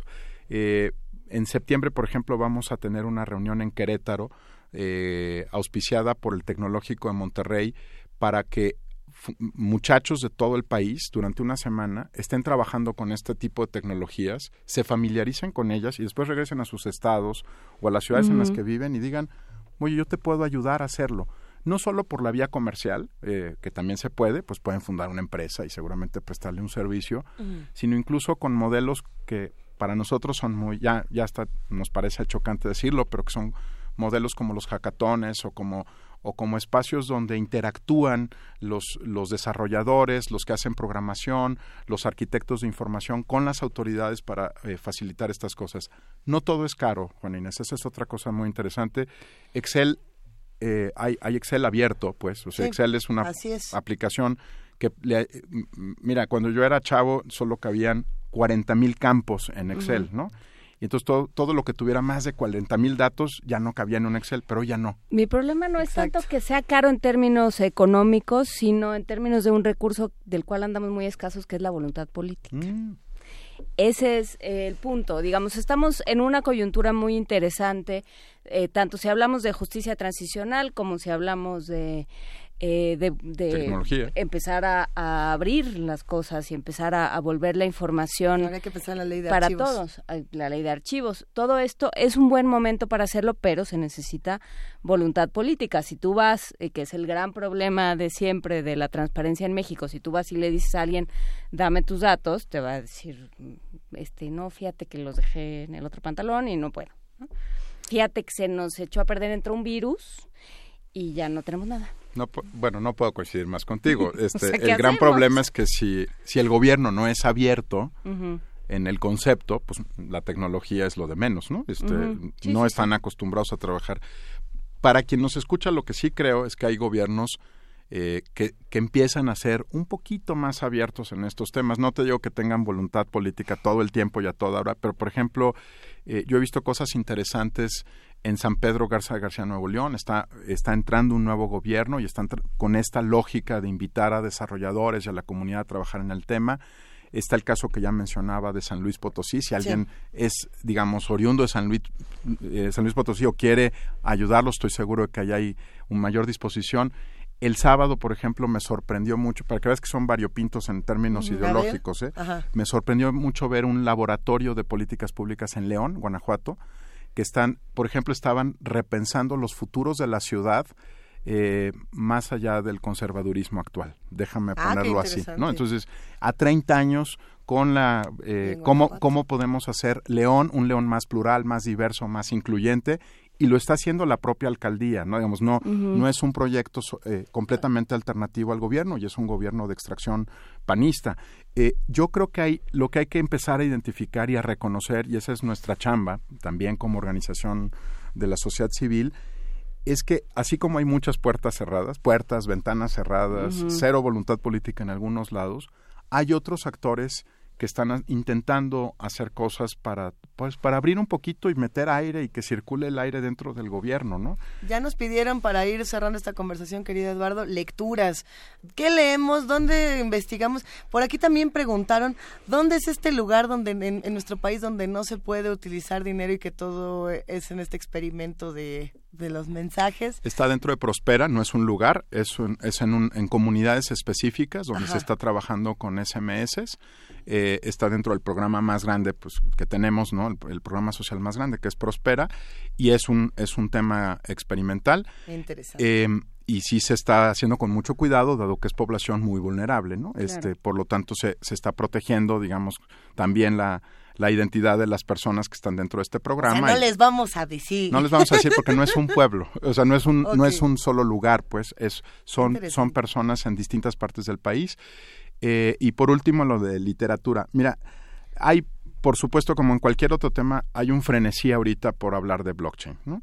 Eh, y hay que tener cuidado con el frenesí porque te puedes quedar enamorándote de la tecnología y la tecnología solo es una herramienta. O sea, lo que importa es la discusión de fondo, qué es lo que estamos defendiendo, el concepto de gobierno abierto, la idea de, de cuándo compartes información y con quién la compartes, la disposición política a abrirte y, para mí uno de los libros más extraordinarios que hay, no sobre blockchain, pero sobre todas estas discusiones, es, es un libro de un, de un divulgador, de la ciencia que se llama Steven Johnson, si quieren ahorita paso el dato por Twitter, eh, que se llama Sistemas Emergentes.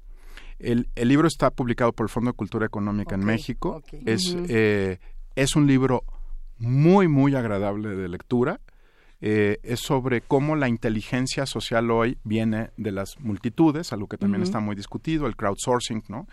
Eh, pero sobre todo cómo, y esto es lo que más me gusta y me gusta decirlo, es cómo micro cambios en la vida de las personas y de las ciudades o de los sistemas pueden tener macro efectos que beneficien a todos.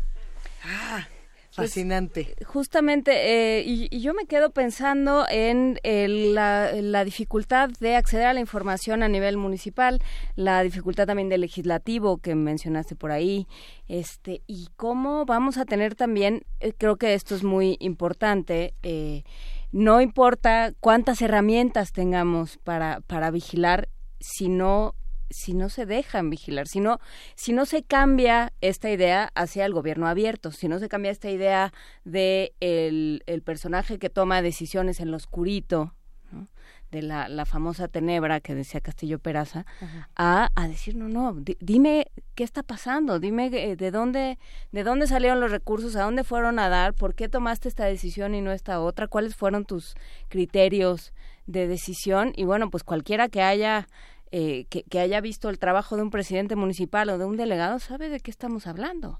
Mira, lo tengo que decir. ¿Tú sabes cuándo se empezaron a interesar los nórdicos por su gobierno? El día que le robaron hasta la Cuando empezaron a pagar impuestos. Pues sí. O sea, lo, lo, que estamos viviendo en México y esta exigencia social es porque yo, yo pago impuestos desde 1992 y no tengo ningún problema en exigirle a mi gobierno, ¿no? Porque es también mi dinero. No es solo mi dinero, pero también mi dinero. Creo que lo que estamos empezando a ver con esta base creciente de contribuyentes es más personas que cada mes se tienen que meter a pagar impuestos y que ya no están satisfechos con la respuesta, oiga, este es asunto del gobierno, usted no se meta, ¿no? Por supuesto, y este y que reciben las bonitas cartitas de lo invitamos a, este, cumplir con sus obligaciones. Aquí nadie recibe eso, aquí nadie lo recibe nunca. Es que yo, no, es en otra estación. En otra. Es en Radio Educación, ya me acordé. Muchísimas gracias, saludos a Radio Educación.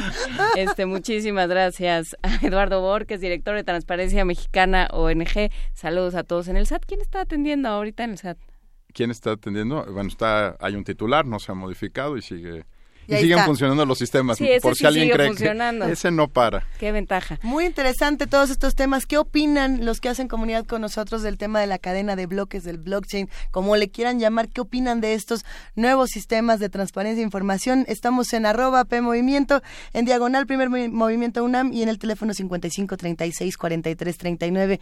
Vamos a escuchar a continuación Alpaca Sports Summer Days. Muchísimas gracias, Gracias a ustedes. Muchas gracias.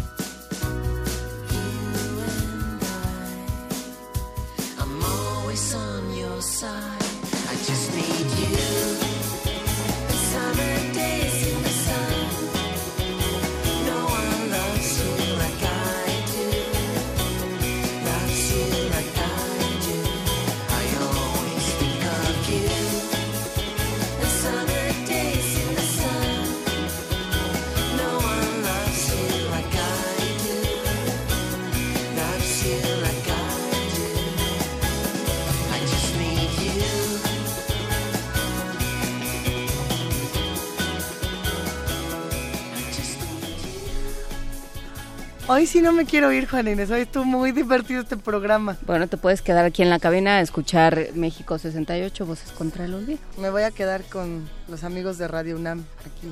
Y después con Elizabeth Rojas. ¿Va a llegar Elizabeth hoy? Sí. Sí, ya, ya está aquí. ¿Sí? Sí. ¿Ya lo viste? No, bueno, llega muy temprano. Estoy inventando. Es verdad que sí llega muy temprano, entonces sí puede ser que esté por aquí, pero yo no la he visto. Hoy, justamente, querida Juana Inés, como decías, arranca esta, esta semana de M68, que es una serie muy importante, con un esfuerzo de muchísima gente de Radio UNAM, a todo el equipo de producción, a todos los que han formado parte de, de esta odisea, de esta aventura, los abrazamos y bueno, los escuchamos a continuación. Gracias a todo el equipo guerrero de primer movimiento, al equipo de Radio UNAM, al equipo de TV UNAM, un abrazo a Miguel Ángel Quemain, que está Está Vado. Y nosotros ya nos vamos. Gracias, querida Juana Inés de esa. Muchas gracias. Vengan el viernes a la Julián Carrillo de 7 a 10 de la mañana. Adolfo Prieto, 133, Colonia del Valle, Metrobús Amores, Metro Etiopía. Por aquí nos vemos. Muchísimas gracias. Hasta mañana. Hasta mañana, Luis Iglesias. Esto fue Primer Movimiento. El mundo desde la universidad.